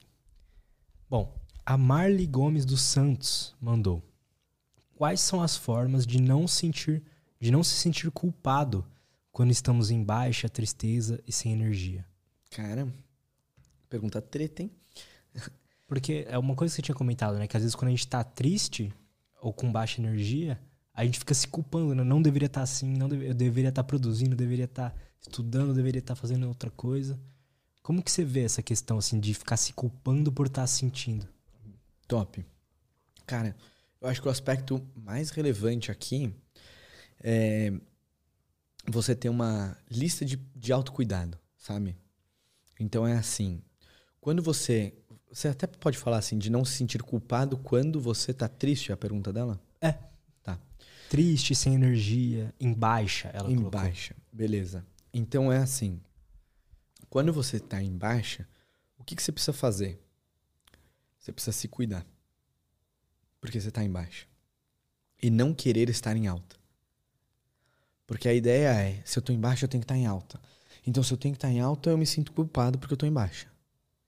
Então, peraí. Se você está em baixa, o que você precisa fazer é não querer estar em alta, porque daí você cria uma dissociação, né? Eu tô assim, eu queria estar assim, então vira um desejo, e aí isso vai trazer infelicidade. E eu preciso olhar pro se eu estou em baixa, tá bom. Primeira coisa, aceitar que eu tô assim. Eu tô, não tô legal. Hoje é um dia que eu não tô bem. O que, que eu posso fazer para me cuidar já que eu não estou bem?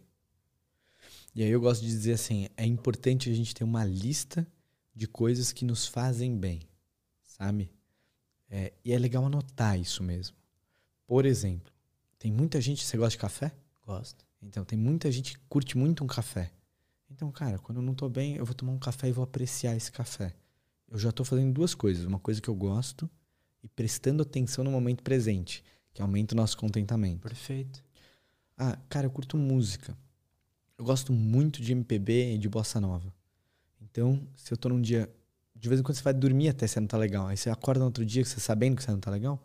Eu coloco lá um sonzinho na hora que você vai acordar. Porque aquilo dali vai trazer um processo de autocuidado. Pô, então é, o que que eu faço? Ah, posso tomar um banho quente, que eu gosto de banho quente. Então eu vou tomar um banho quente aqui pra, né, que nem você falou. Eu gosto de tomar banho e meditar no banho. Pá, então eu vou fazer isso com a intenção de me cuidar e não de me livrar da tristeza. Isso é bom, porque se a gente pensar, aí me corrija se eu estiver errado, mas de se livrar da tristeza, a gente, às vezes a gente pode buscar, sei lá, às vezes comer um lanche gorduroso porque aquilo me traz, me livra da tristeza, né? Me traz um prazer. É né? isso, é a fuga. E aí a mesma coisa que eu falei da insônia, né? Então, assim, é, se a gente falar a falta de sono, brigar com a falta de sono traz insônia. Pensa você quando você tá com falta de sono na cama, e se você relaxar lá e ficar lá, não, tá bom, eu tô, tô com falta de sono e vou aqui ficar me cuidando, porque eu vou aproveitar que não tem nada para fazer agora, né? E vou ficar deitado e aproveitar esse momento deitado. É capaz que você durma. Mas se você falar, é, não, cara, eu tinha que estar tá dormindo agora, já é meia-noite, cara, uma hora da manhã, eu não tô conseguindo dormir.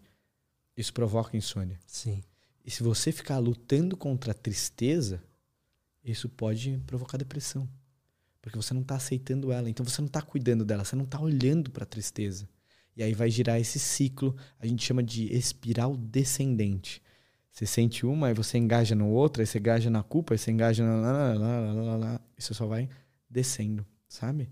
Então, como interromper esse ciclo? Aceitar que você está triste e se cuidar a partir do momento que você percebe que você não está legal. Trazendo coisas que vão te trazer cuidado. E cuidado é sempre. Ele tem que ser saudável no médio e longo prazo, Luiz. Porque que nem você falou do lanche. Ah, então, cara, já que eu vou me cuidar, então eu vou comer uma barra de chocolate, né? Porque eu curto pra caramba. Não. Por quê? Porque no médio e longo prazo comer uma barra de chocolate não vai ser saudável para você. Sim. Mas talvez comer um pedacinho. Ah, pá, aí pode ser saudável para você, porque te traz uma sensação de conforto. E isso, num, um pedacinho, não vai te matar, entendeu? Perfeito. Então, essa é a ideia. Ótimo, cara. A Milena Reis mandou. Você acha que uma pessoa mais evoluída, que se afeta, é, se afeta menos com sentimentos, uh, menos ódio e paixão, por exemplo? Aí eu já, já acredito que o que, que, você acha que seria uma pessoa mais evoluída? Dá pra gente definir dessa forma as pessoas? Como é que que você acha? Cara, acho que se a gente pensar em pessoas mais evoluídas, a gente já vai estar, tá, talvez, em julgamento, né? Porque o que seria uma pessoa mais evoluída? Alguém que tem um nível de equanimidade maior? Acho que o nível de equanimidade é nada mais do que um, uma consciência e um treino, né? Não necessariamente uma pessoa mais evoluída. A evolução acho que está muito dentro da nossa cabeça, né? Porque a gente pode trazer isso para um processo de comparação.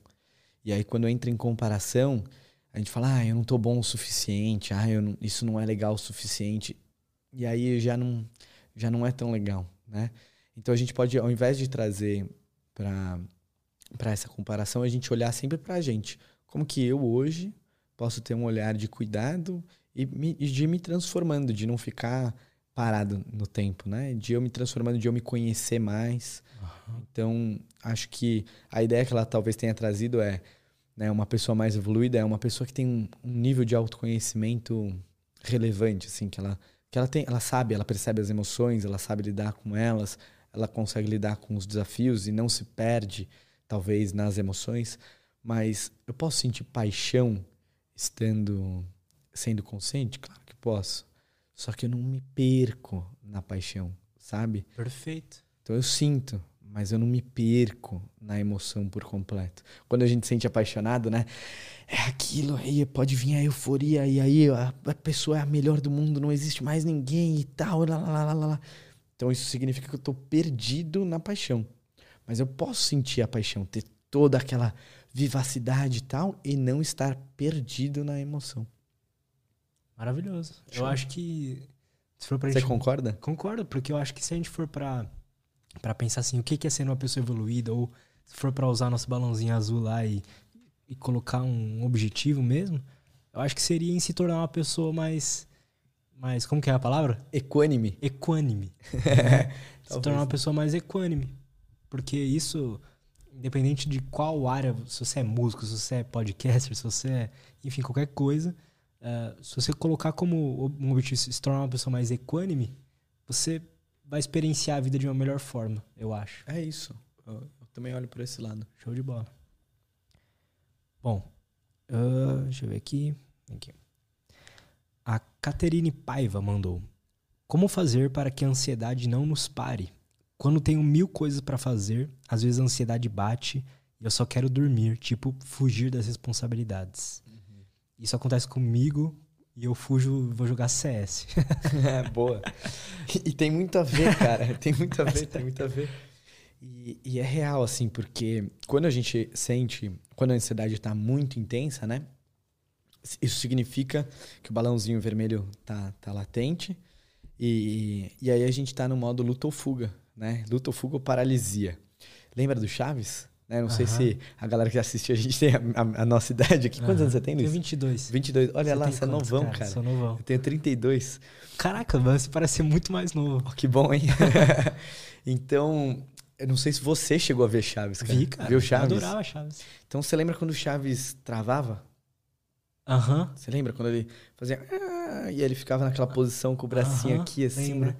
Então, aquilo dali é, é, um estado de paralisia, né? De, ele teve uma emoção muito forte e aí ele paralisou.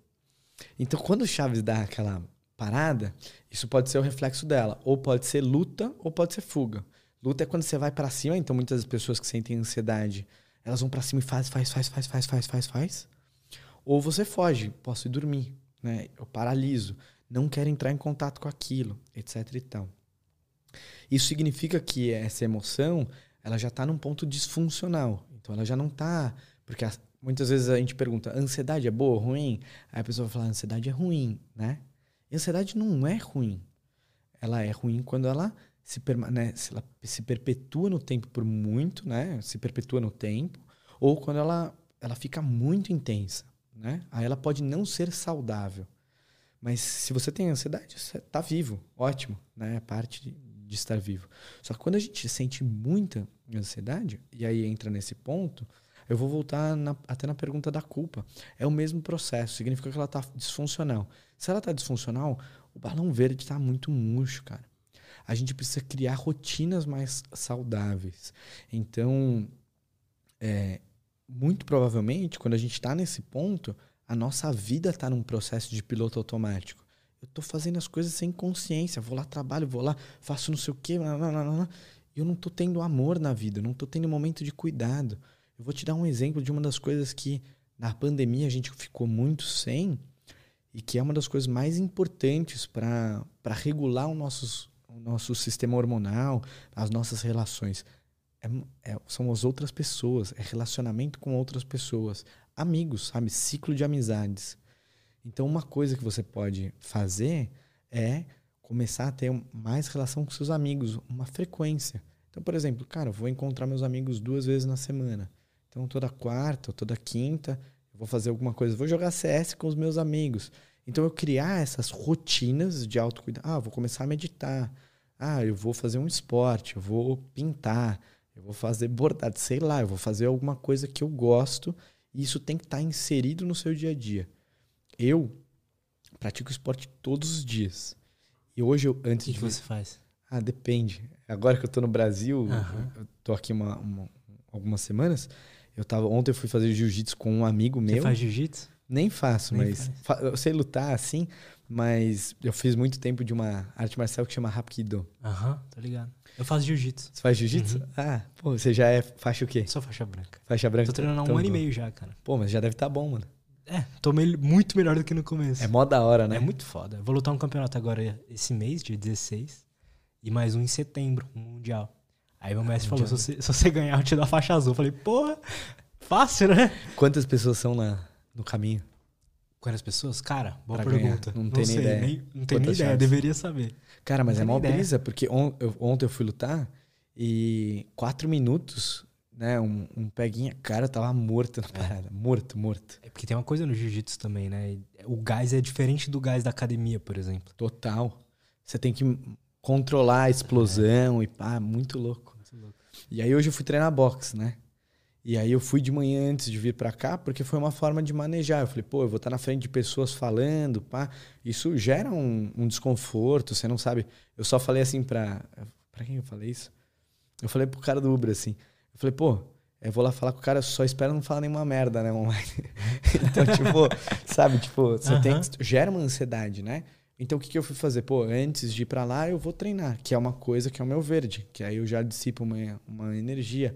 Então, o grande lance da ansiedade é você precisa cuidar dela, sabe? Você precisa cuidar de você, nem é da ansiedade, você precisa cuidar de você. E se você começa a cuidar de você, a ter uma rotina de cuidado, e o que, que é cuidado? Meu, ver a melhor hora para você acordar, ver a melhor hora para você dormir, você começar a se observar o que você come, você observar as relações que você tem, se você tem um ciclo de amizade, se você está inserido num ciclo de amizade das pessoas que gostam de você, como que é a sua relação com a sua família. São vários aspectos, né? Quando você começa a olhar para isso, aí existe uma chance menor de você querer fugir, porque ela, você consegue lidar, manejar aquela emoção quando ela desperta. Claro que, assim, eu estou falando de uma forma genérica aqui, eu não sei se o caso dela tem algum tipo de transtorno, que daí são outros tipos, aí a gente vai ter tratamentos específicos para isso, né? eu estou fazendo aqui uma, uhum. uma abordagem falando de forma genérica. Mas né? é uma forma de ficar mais consciente, como você tinha falado, né? Às vezes, só de entender isso, de que é um mecanismo de luta ou fuga, quando a gente está cheio lá de, de coisa para fazer, a gente tem que perceber qual, qual desses mecanismos aí estão sendo ativados, né? É o de fuga? É o de lidar com aquilo lá? Talvez o luta nem seja o melhor nome, né? Mas lidar, lidar. com aquilo lá. Porque luta já é meio agressivo, sabe? É, tipo, Total. luta eu vou para cima mesmo, assim. E e pode não ser saudável no médio prazo. Isso acontece muito também no ambiente de trabalho. É, imagina, você tem que. Beleza, aparece as mil coisas pra você fazer, então vou encher o cu de café aqui. é isso, é isso. E, e pra cima. É, e aí você não dorme, sabe? Então eu é. não vou dormir de madrugada, né? Porque eu tô lutando. Porque muitas vezes acontece isso. Total. E não é necessário a gente estar tá tanto lutando nem fugindo agora, porque os perigos não são sobre a vida tanto hoje em dia, né? Essa é a brisa porque nosso sistema está muito ativo, né? A região amidalar super, né, torando de energia ali. E na verdade não tem um urso querendo comer a gente agora, né? Verdade. Verdade, né? Esse nosso sisteminha já é de muito tempo atrás, quando tinha onça correndo atrás da gente, né? É isso. Que é super importante. Ele não é. Ele é importante, né? Mas ele tá muito ativo hoje em dia. Total. Manda ver aí. Bom, Uh, você tem tempo, cara? Cara, tá de boa? Tô tranquilo. Hoje mais... vim pra cá. Show. Tem quatro perguntinhas. Da forma que você quiser. A, a Marley Gomes dos Santos mandou. Meditação pode ajudar de algum modo uh, uma pessoa bipolar ou al, alguém com uma doença psiquiátrica mais específica? Tem algum grupo que se beneficia mais? Interessante isso, né? Porque a gente tinha comentado da, da outra moça que talvez ela tivesse algum. Pode ser que ela tenha, sei lá, algum transtorno a meditação serve também para essas coisas mais assim químicas do cérebro mesmo que a gente não tem muito controle cara é, é, serve mas eu nunca recomendaria a pessoa olhar só para isso sem, sem fazer um trabalho conjunto né com um psiquiatra que tem um acompanhamento de fato né porque por exemplo o caso de bipolaridade hoje já tem é, muita pesquisa já tem medicação que, que consegue manejar isso de forma química mesmo e aí claro junto com isso, a meditação pode ajudar dentro do processo. Mas eu não diria para a pessoa falar assim: ah, tem bipolaridade, vou resolver com a meditação. Sabe? Perfeito. Então é importante ir no médico, fazer uma avaliação, ver a medicação. E eu até recomendo, eu gosto muito disso, de ter a, a conexão entre o psiquiatra da pessoa, o médico da pessoa e o instrutor de meditação dela, para que possam trocar informações, né? Claro, sempre com a autorização da pessoa, mas poder, possam falar sobre o que está sendo feito, o acompanhamento. Então, essa troca ela é muito importante para, na relação com a pessoa, ela ser o máximo cuidada possível, né? Perfeito. Porque senão você pode... Existem contraindicações? Claro, existem, né? Então, assim, se você está vivendo, vivenciando um processo por exemplo, de esquizofrenia e vai meditar, não é legal, né? Não é porque pode surgir algumas coisas ali que a gente não está preparado para isso. Então, sempre com o acompanhamento para saber como que é o nível da questão que a pessoa está vivenciando e aí ter essa conversa para verificar se a meditação é um caminho que pode ser saudável ou não. Né? Então, Ótimo. sempre importante ter essa, essa troca. Ótimo. Uh, o JB mandou: Qual o objetivo real da meditação? Ser calmo? Isso não é alterar a individualidade da pessoa? A agitação sempre é sintoma?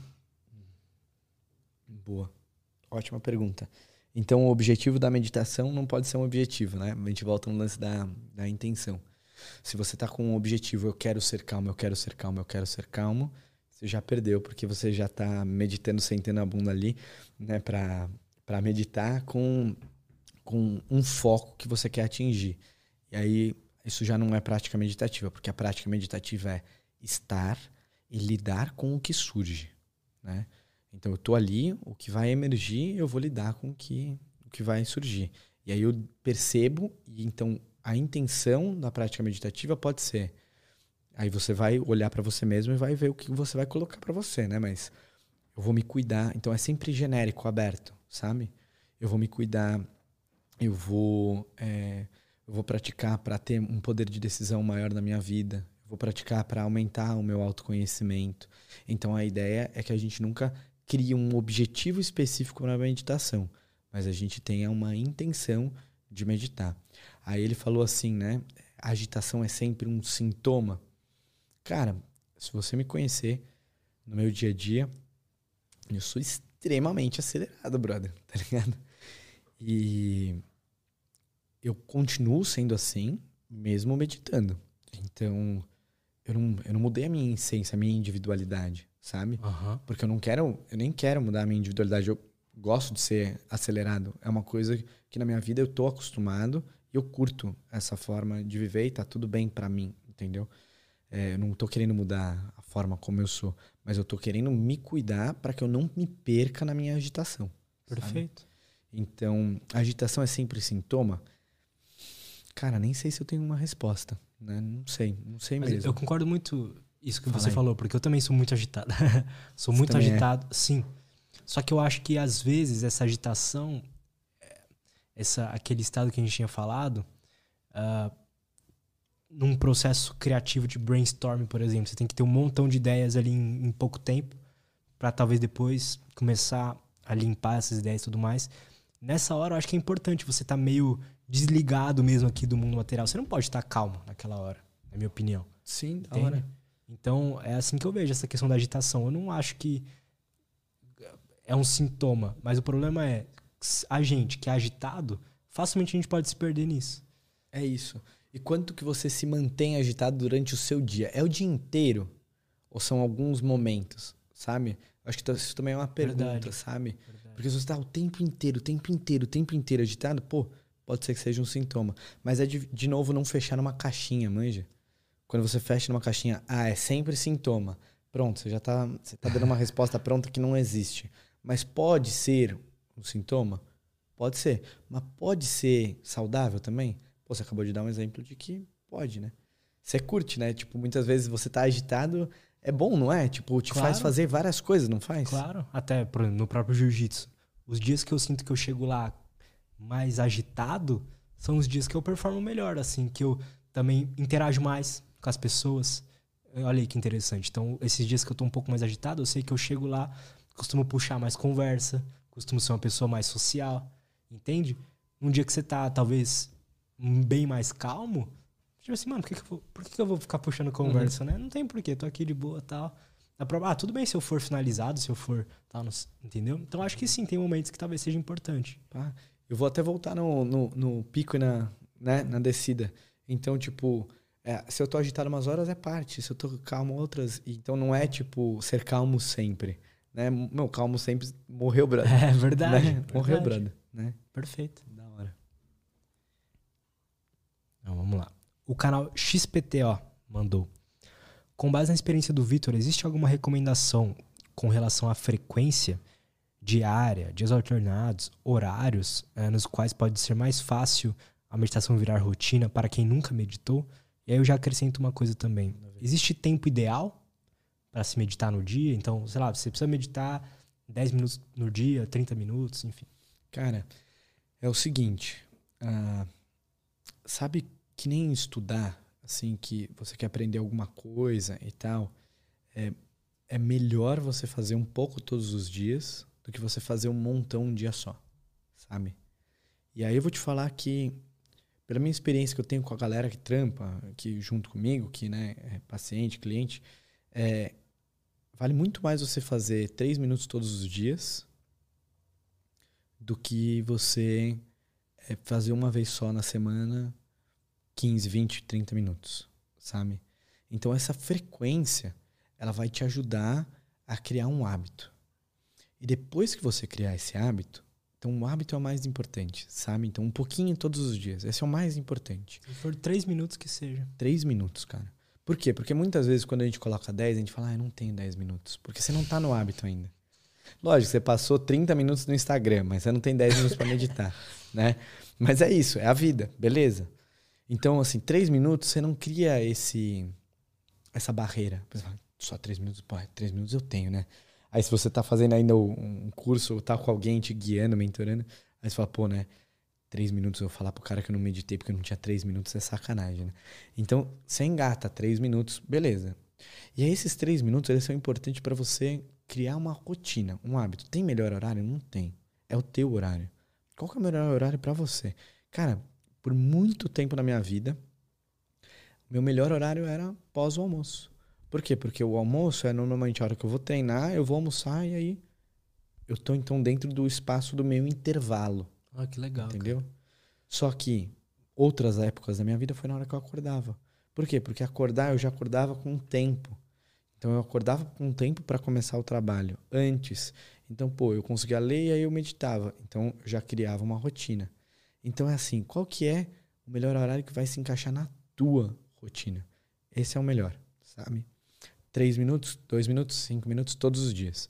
Quando você for começar a praticar, aí é legal, depois que você criou o hábito, depois que você criou o hábito, lógico, tem um dia que você pode mais, faça mais, mas só depois que você criou o hábito, aí sim vai aumentando o tempo. Porque se você quer começar com um tempo grande logo do começo, aí você fala assim, ai, eu não nasci para isso, não tá dando certo, pá, não sei o quê. E aí, quando você fica nisso aqui, você tem uma, uma tendência a desistir maior, sabe? Então, se você começa pequenininho, aí você vai crescendo com o tempo.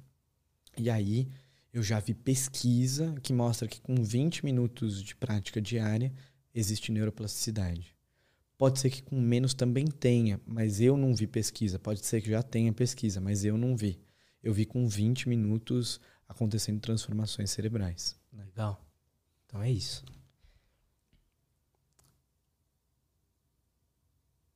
Boa. Opa. A Verônica Guedes Araújo mandou. É, Vitor e Lutz, boa tarde. Pode me dar sugestões, sugestões de como trabalhar mindfulness com meus filhos? Interessante. Um tem 14 anos e tem transtorno do espectro autista. A outra tem 9 anos. Também tem transtorno do espectro autista. Cara, muito brisa.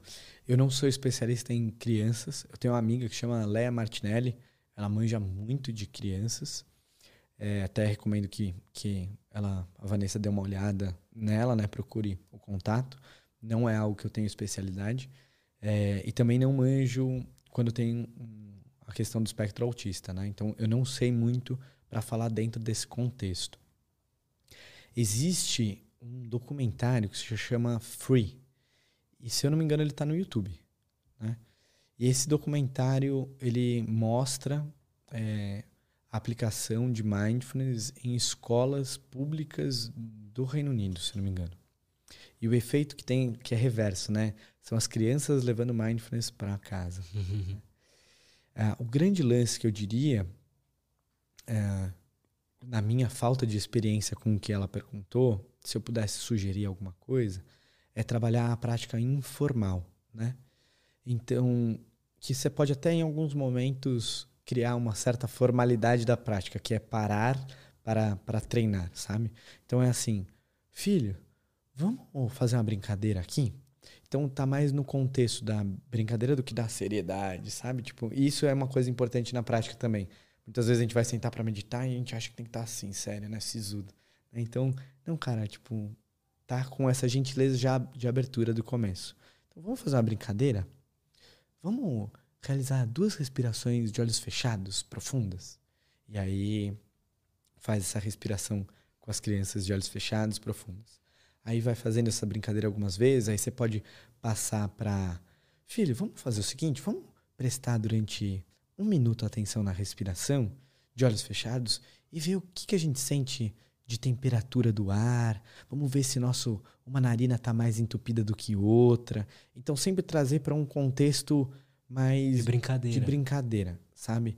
E fora desse contexto, também dá para trazer para a prática informal. Então, filho, vamos comer esse alimento é, prestando bastante atenção e vamos ver o que, que isso daqui lembra outro alimento. Então, aí você come o alimento, vamos comer bem devagar e vamos ver como que é isso. Escovar os dentes, a mesma coisa. Filho, vamos fazer uma brincadeira de escovar só três dentes, dente por dente, e vamos ver como que, é, como que é sentir a cerda no dente e tudo mais. Então, assim, é trazer para o contexto de brincadeira, prestando atenção no momento presente, com atividades do dia a dia, sabe? Perfeito. Então, trazer essa, esse contexto. Perfeito. Cara, você ter ajudado. Show. Cara, você tem algum curso, algum, alguma coisa que a galera pode aprender tudo isso contigo? Cara, a gente está agora só com curso online, né? Então a gente tem três cursos EAD mesmo, gravados, um de mindfulness, um de autocuidado e um de inteligência emocional. Aí a gente ainda não abriu é, esses cursos, mas podem entrar em contato comigo, que daí a gente conversa na hora que abrir eles, eu aviso. E hoje eu só faço trabalho ou individual ou para empresas. Né? Eu não tenho mais aberto é, cursos para público, uhum. porque eu já fiz muitos e dá muito trampo juntar a galera, sabe? Sim. Então eu decidi que nesse ano, esse é o, é o primeiro ano desde que eu comecei a trabalhar com mindfulness, que eu decidi não abrir turmas, né? Então eu só estou trabalhando com empresas, então com trabalho de consciência voltado para as empresas, para melhora de relacionamento entre as pessoas, comunicação interna. Então, é um processo de liderança também a gente trabalha. Então, é processos de consciência por meio de técnicas de mindfulness e de outras técnicas, né? comunicação não violenta e tudo mais, ou no processo individual mesmo. Show. Para saber de tudo isso, para te acompanhar mais, onde é que é? No seu Instagram? Qual o melhor lugar para te seguir lá? Cara, é Instagram é Victor Tapias underline. Esse lá é o Instagram.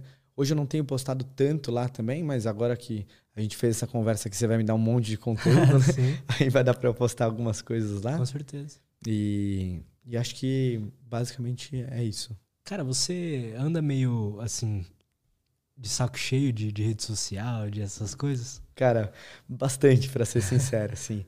É, é uma coisa que eu procurei trabalhar mais na rede social e eu me sentia como se eu estivesse indo meio contra o que eu procuro trabalhar, sabe? Então foi um desafio bem grande, assim, para mim. Nesse, nesse semestre eu até dei um gás maior com, com uma galera que é muito gente boa, é, da P44. E a gente fez um trabalho conjunto ali. E aí eu, eu, eu tomei por consciência para mim mesmo que o lance do dia a dia da rede social é algo que eu não nasci para, sabe?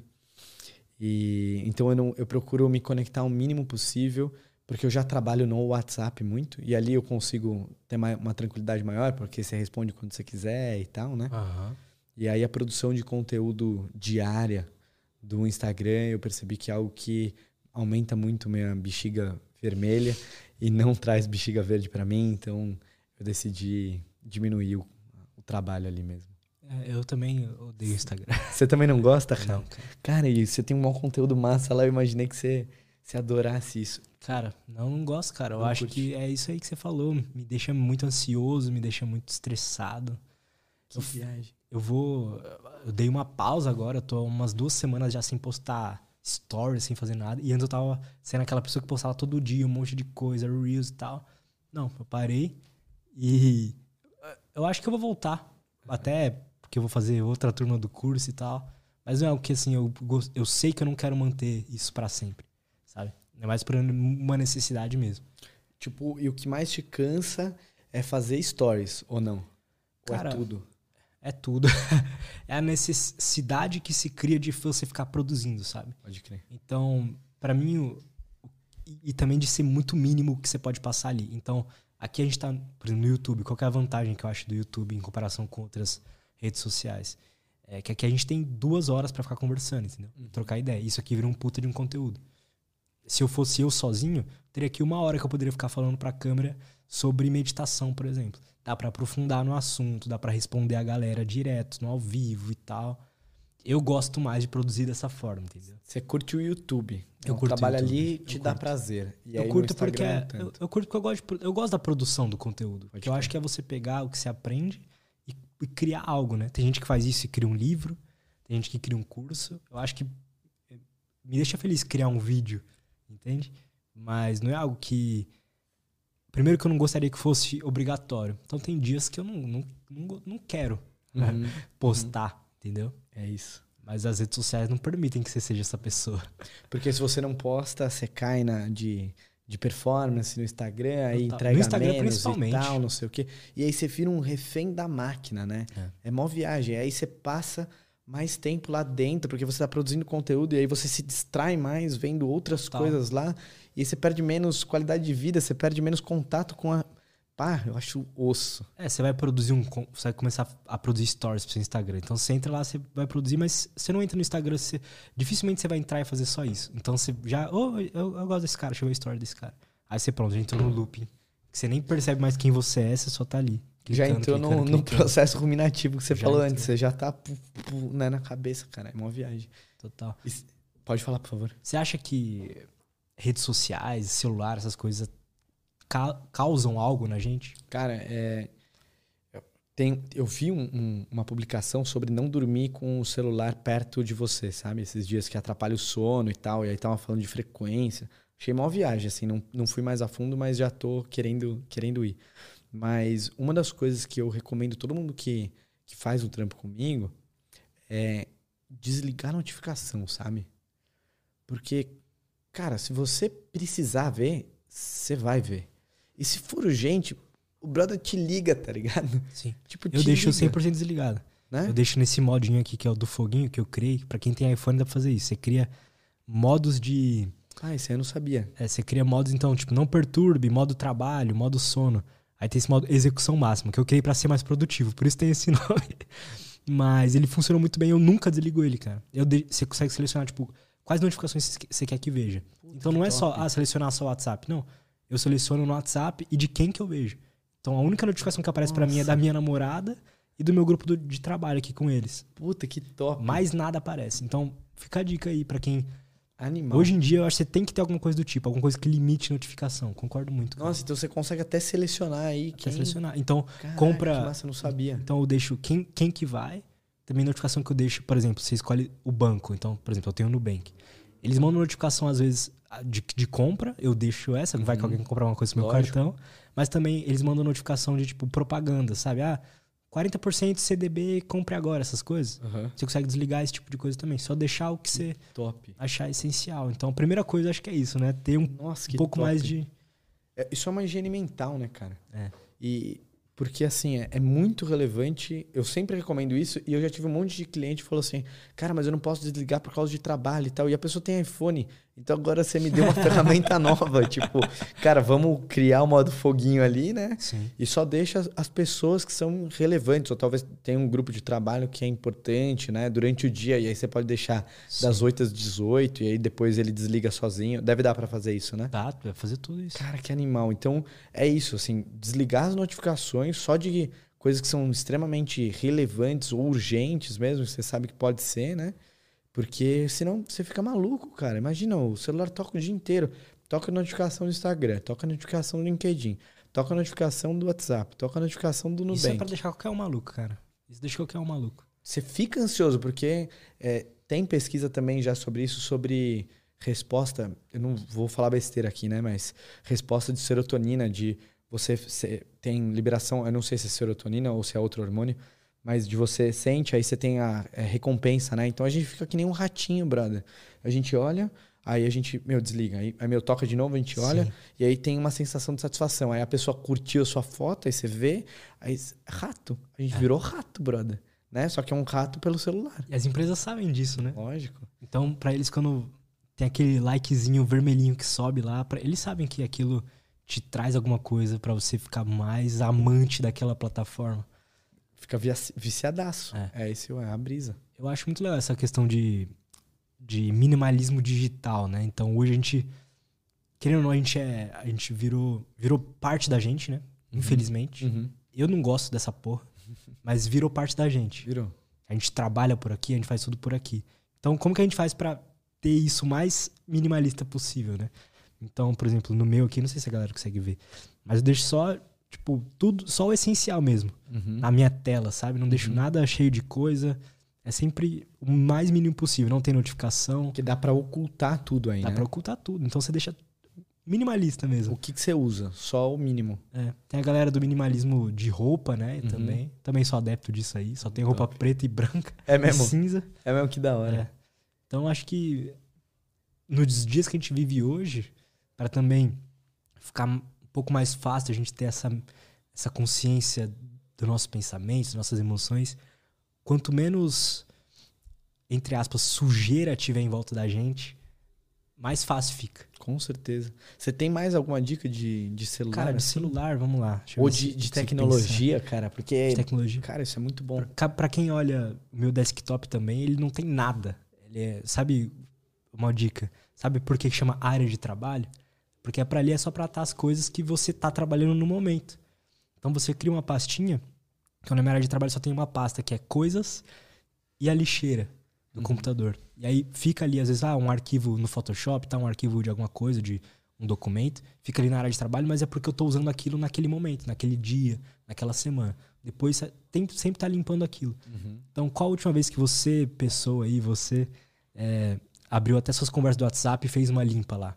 Então, apaga a conversa antiga, é, arquiva. Então, Arquivar. no WhatsApp tem a, a questão do arqui, de arquivar. Outra coisa maravilhosa. Então, a gente tem que Top. sempre usar essas coisas ao nosso favor, né? A deixar o mais assim um, o mais mínimo possível. Uhum. Você falou do, da área de trabalho, um outro aspecto da hora é e-mail, né?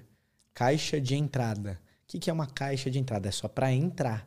Né? E aí você criar suas pastas ali para direcionar Nossa, ótimo ou deletar isso, também, né? Isso é ótimo. Eu não faço isso. Você não faz isso? Não faço. Por isso que a minha caixa é horrível do e-mail aí algo que eu tenho que melhorar. Muito top. Eu tenho mais coisas. Eu tenho minha, meu desktop, ele também é bem organizadinho, mas agora eu tô, tenho umas 5, 6 pastas lá. Você falou, eu vou chegar, eu já vou direcionar as pastas, cara. Porque é isso, fica a vida melhor mesmo. Fica, cara. É, qual a última vez você limpou essa pasta downloads do computador? A última vez você eu, eu uso esse, todos esses aplicativos mesmo que eu tenho baixados aqui. Aí a pessoa tem um montão de aplicativo que ela baixou dois anos atrás, alguns. Uhum. E, aí, e tudo aquilo mandando notificação pegando dados dela também, porque rola. Enfim, né? É, é, ser. Quanto menos sujeira, melhor. É isso Quanto que eu menos penso. Porque senão sua cabeça tá assim, né? Tem uma, uma questão que é como estão as suas coisas. Será que elas não são um reflexo de como tá a tua cabeça também, né? Então a gente olhar para isso para que a gente possa minimizar e, e, não ter, né? Eu tenho um amigo que ele fala que nem é minimizar, é, minim, é ser minimalista, né? Ele fala é o essencial. Perfeito. Né? Essencialismo. Essencialismo. É um amigo, o Bruno. E ele fala, ele trabalha com isso e ele fala bastante sobre isso. Como que eu crio é, o contato mais só com o essencial, sabe? Porque é isso, cara. A gente fica cheio de lixo na vida e a nossa cabeça fica cheia de lixo e a gente tem um monte de emoções porque a nossa vida tá com um monte de lixo tecnológico, inclusive, né? Cara? Tecnológico. Qual a última vez você arrumou seu, seu armário lá, suas roupas e tal. Aqui eu tenho muito equipamento de áudio e vídeo, então é, esses dias estavam uma bagunça os equipamentos que você vai. Fiquei um ano, né, acumulando equipamento falei assim: ah, amanhã eu arrumo, amanhã eu arrumo, amanhã eu arrumo. Aí eu falei: não, chega, porque eu ia procurar um cabo, demorava meia hora para achar o cabo que eu precisava. Aí eu peguei, você compra umas caixinhas que é baratinho e se organiza, cara. Ter tudo organizado é tão bom. E fora que é um, até um. Se você prestar atenção naquele momento, é uma atividade meditativa também, né? Informal, como você tinha falado. Lógico. Arrumar a cama, arrumar o quarto, arrumar o escritório, a mesa do computador. Você pode ver uma pessoa mais desesperada, a mesa é toda doida. Uhum. Uma pessoa mais centradinha, a mesa toda arrumadinha também. Então, olhar para todos esses aspectos para que a gente possa viver uma vida com mais qualidade também. Total. Né? Muito Concorda com isso? Total, assim, faz total sentido. arrumar a cama é acordar e estar tá mais vivo, né? Para você ter, na hora de você chegar em casa, se você trabalha fora, ou se você Verdade. trabalha em casa, você vê ali as coisas arrumadas. Se você trabalha fora, você chegar e já tá bem com o que você encontra também. Tem muito lance de, do alimento, né? É, você tem um prato bonito, né? Aí você fala, vou usar esse prato num, num, dia especial. Que num dia especial, brother? Hoje é o dia especial, tá ligado? Usa Verdade, esse prato bonito cara. hoje, porque aí você tá explorando a sua visão com mais consciência, você tá tendo mais prazer no seu dia a dia. É uma forma de você se cuidar, sabe? Então é bem dá para usar em tudo, né? Dá para usar em tudo. Tem aquela a questão de ser consciente, que a gente conversou o podcast inteiro sobre isso. Tem uma coisa que eu fui percebendo que foi acontecendo comigo quanto mais consciente eu ficava, uhum. que é assim, chega no, no, final do dia que eu vou tirar o tênis, eu vou ir tomar um banho e tal, vou tirar a roupa, que eu fazia tudo isso e meio que, sabe, tipo, tirava o tênis, deixava onde ele tava, tirava a roupa, jogava ela ali meio que num canto, ia fazer o que eu tinha que fazer, aí saía de lá meio pensando em outra coisa, aí, sei lá, ia dormir, nem, sabe, ia fazer a coisa, arrumar a roupa no outro dia, aí o tênis tá jogado no meio do quarto lá e eu vou pôr o tênis de volta. Mas eu percebi que depois que começa a ficar mais consciente, o seu, não sei, parece que você não vê é, obstáculo em quando você vai tirar o tênis, você pegar o tênis, colocar onde é pra ele estar, tá, entendeu? Você tirar a roupa, colocar ela lá no lugar certo também. Você vai ter mais prazer nisso, né? É. Porque fica fácil de fazer, não fica mais, tipo, a loucura de estar tá fazendo aquilo ali. Ah, porque eu sou desorganizado mesmo. Pô, mas será que isso não me traz mais conforto? Eu tenho o, o Danilo que eu falei dele aqui, ele vai falar que não. Que o conforto dele é a bagunça. Tá, cara. É, tem, tem esse tipo de pessoa também, né? Também tem. Faz parte. Faz parte. Cara, Vitor, adorei nosso papo, cara. Também curti muito. Cara, eu queria te contar uma coisa, hein? Diga-lhe. Quando eu decidi ali é, parar de produzir no, no, Instagram, foi mais ou menos ali no, no final de março, eu tinha visto uma entrevista bem nesse estilo, assim, né? uma conversa, né? Nesse estilo de podcast. E eu pensei assim, Pô, eu acho que um dia eu curtiria fazer isso. Eu acho muito massa, porque daí dá pra aprofundar no diálogo, né? E aí acho que deu, tipo, 14 dias o Matheus mandou uma mensagem assim e falou: pô, tem aqui, pá, eu, eu nem tinha visto, né? É, eu falei, não, topo, porque eu já tava na minha mente. Então foi muito da hora mesmo e eu fico muito agradecido pelo convite, porque. Foi legal, cara, participar da experiência, pô, primeiro muito podcast. Louco, muito louco, assim, tipo, fica uma conversa que dá para ser mais profunda é, dá pra gente bater um papo de uma forma da hora, assim, entrar em vários aspectos, falar sobre, sobre alguns temas que, quando eu falava no, no Instagram, a galera falava, mano, você fala muito do meio de funil, né? Do meio e do final de funil. E tem que falar sobre topo, que são coisas mais simples. E aqui dá pra gente ir pro meio, pro final de funil, pra falar Fala as coisas tudo. que são mais complexas, assim. E, e, dá pra gente entender mais, porque a gente tem o tempo para desenvolver isso. Pois então, é. Muito louco, cara. muito top. obrigado, cara. Legal que você curtiu, cara. Obrigado Fico feliz demais. mesmo. Essa é a melhor recompensa. eu fico muito feliz e agradeço de verdade pelo convite. Obrigadão, muito cara. Massa, mano. Foi muito foda. Gostei muito Tamo do papo. Junto. Parabéns aí por tudo que você tá tendo de conhecimento aí. Valeu. E fica o convite para uma próxima vez, quando você estiver aqui em São Paulo de novo, só dá um toque. Tamo junto. É nóis. É nóis. Galera, muito obrigado por todo mundo que acompanhou a gente até aqui. Não se esqueçam de se inscrever no canal, dar like nesse vídeo. Até a próxima e tchau.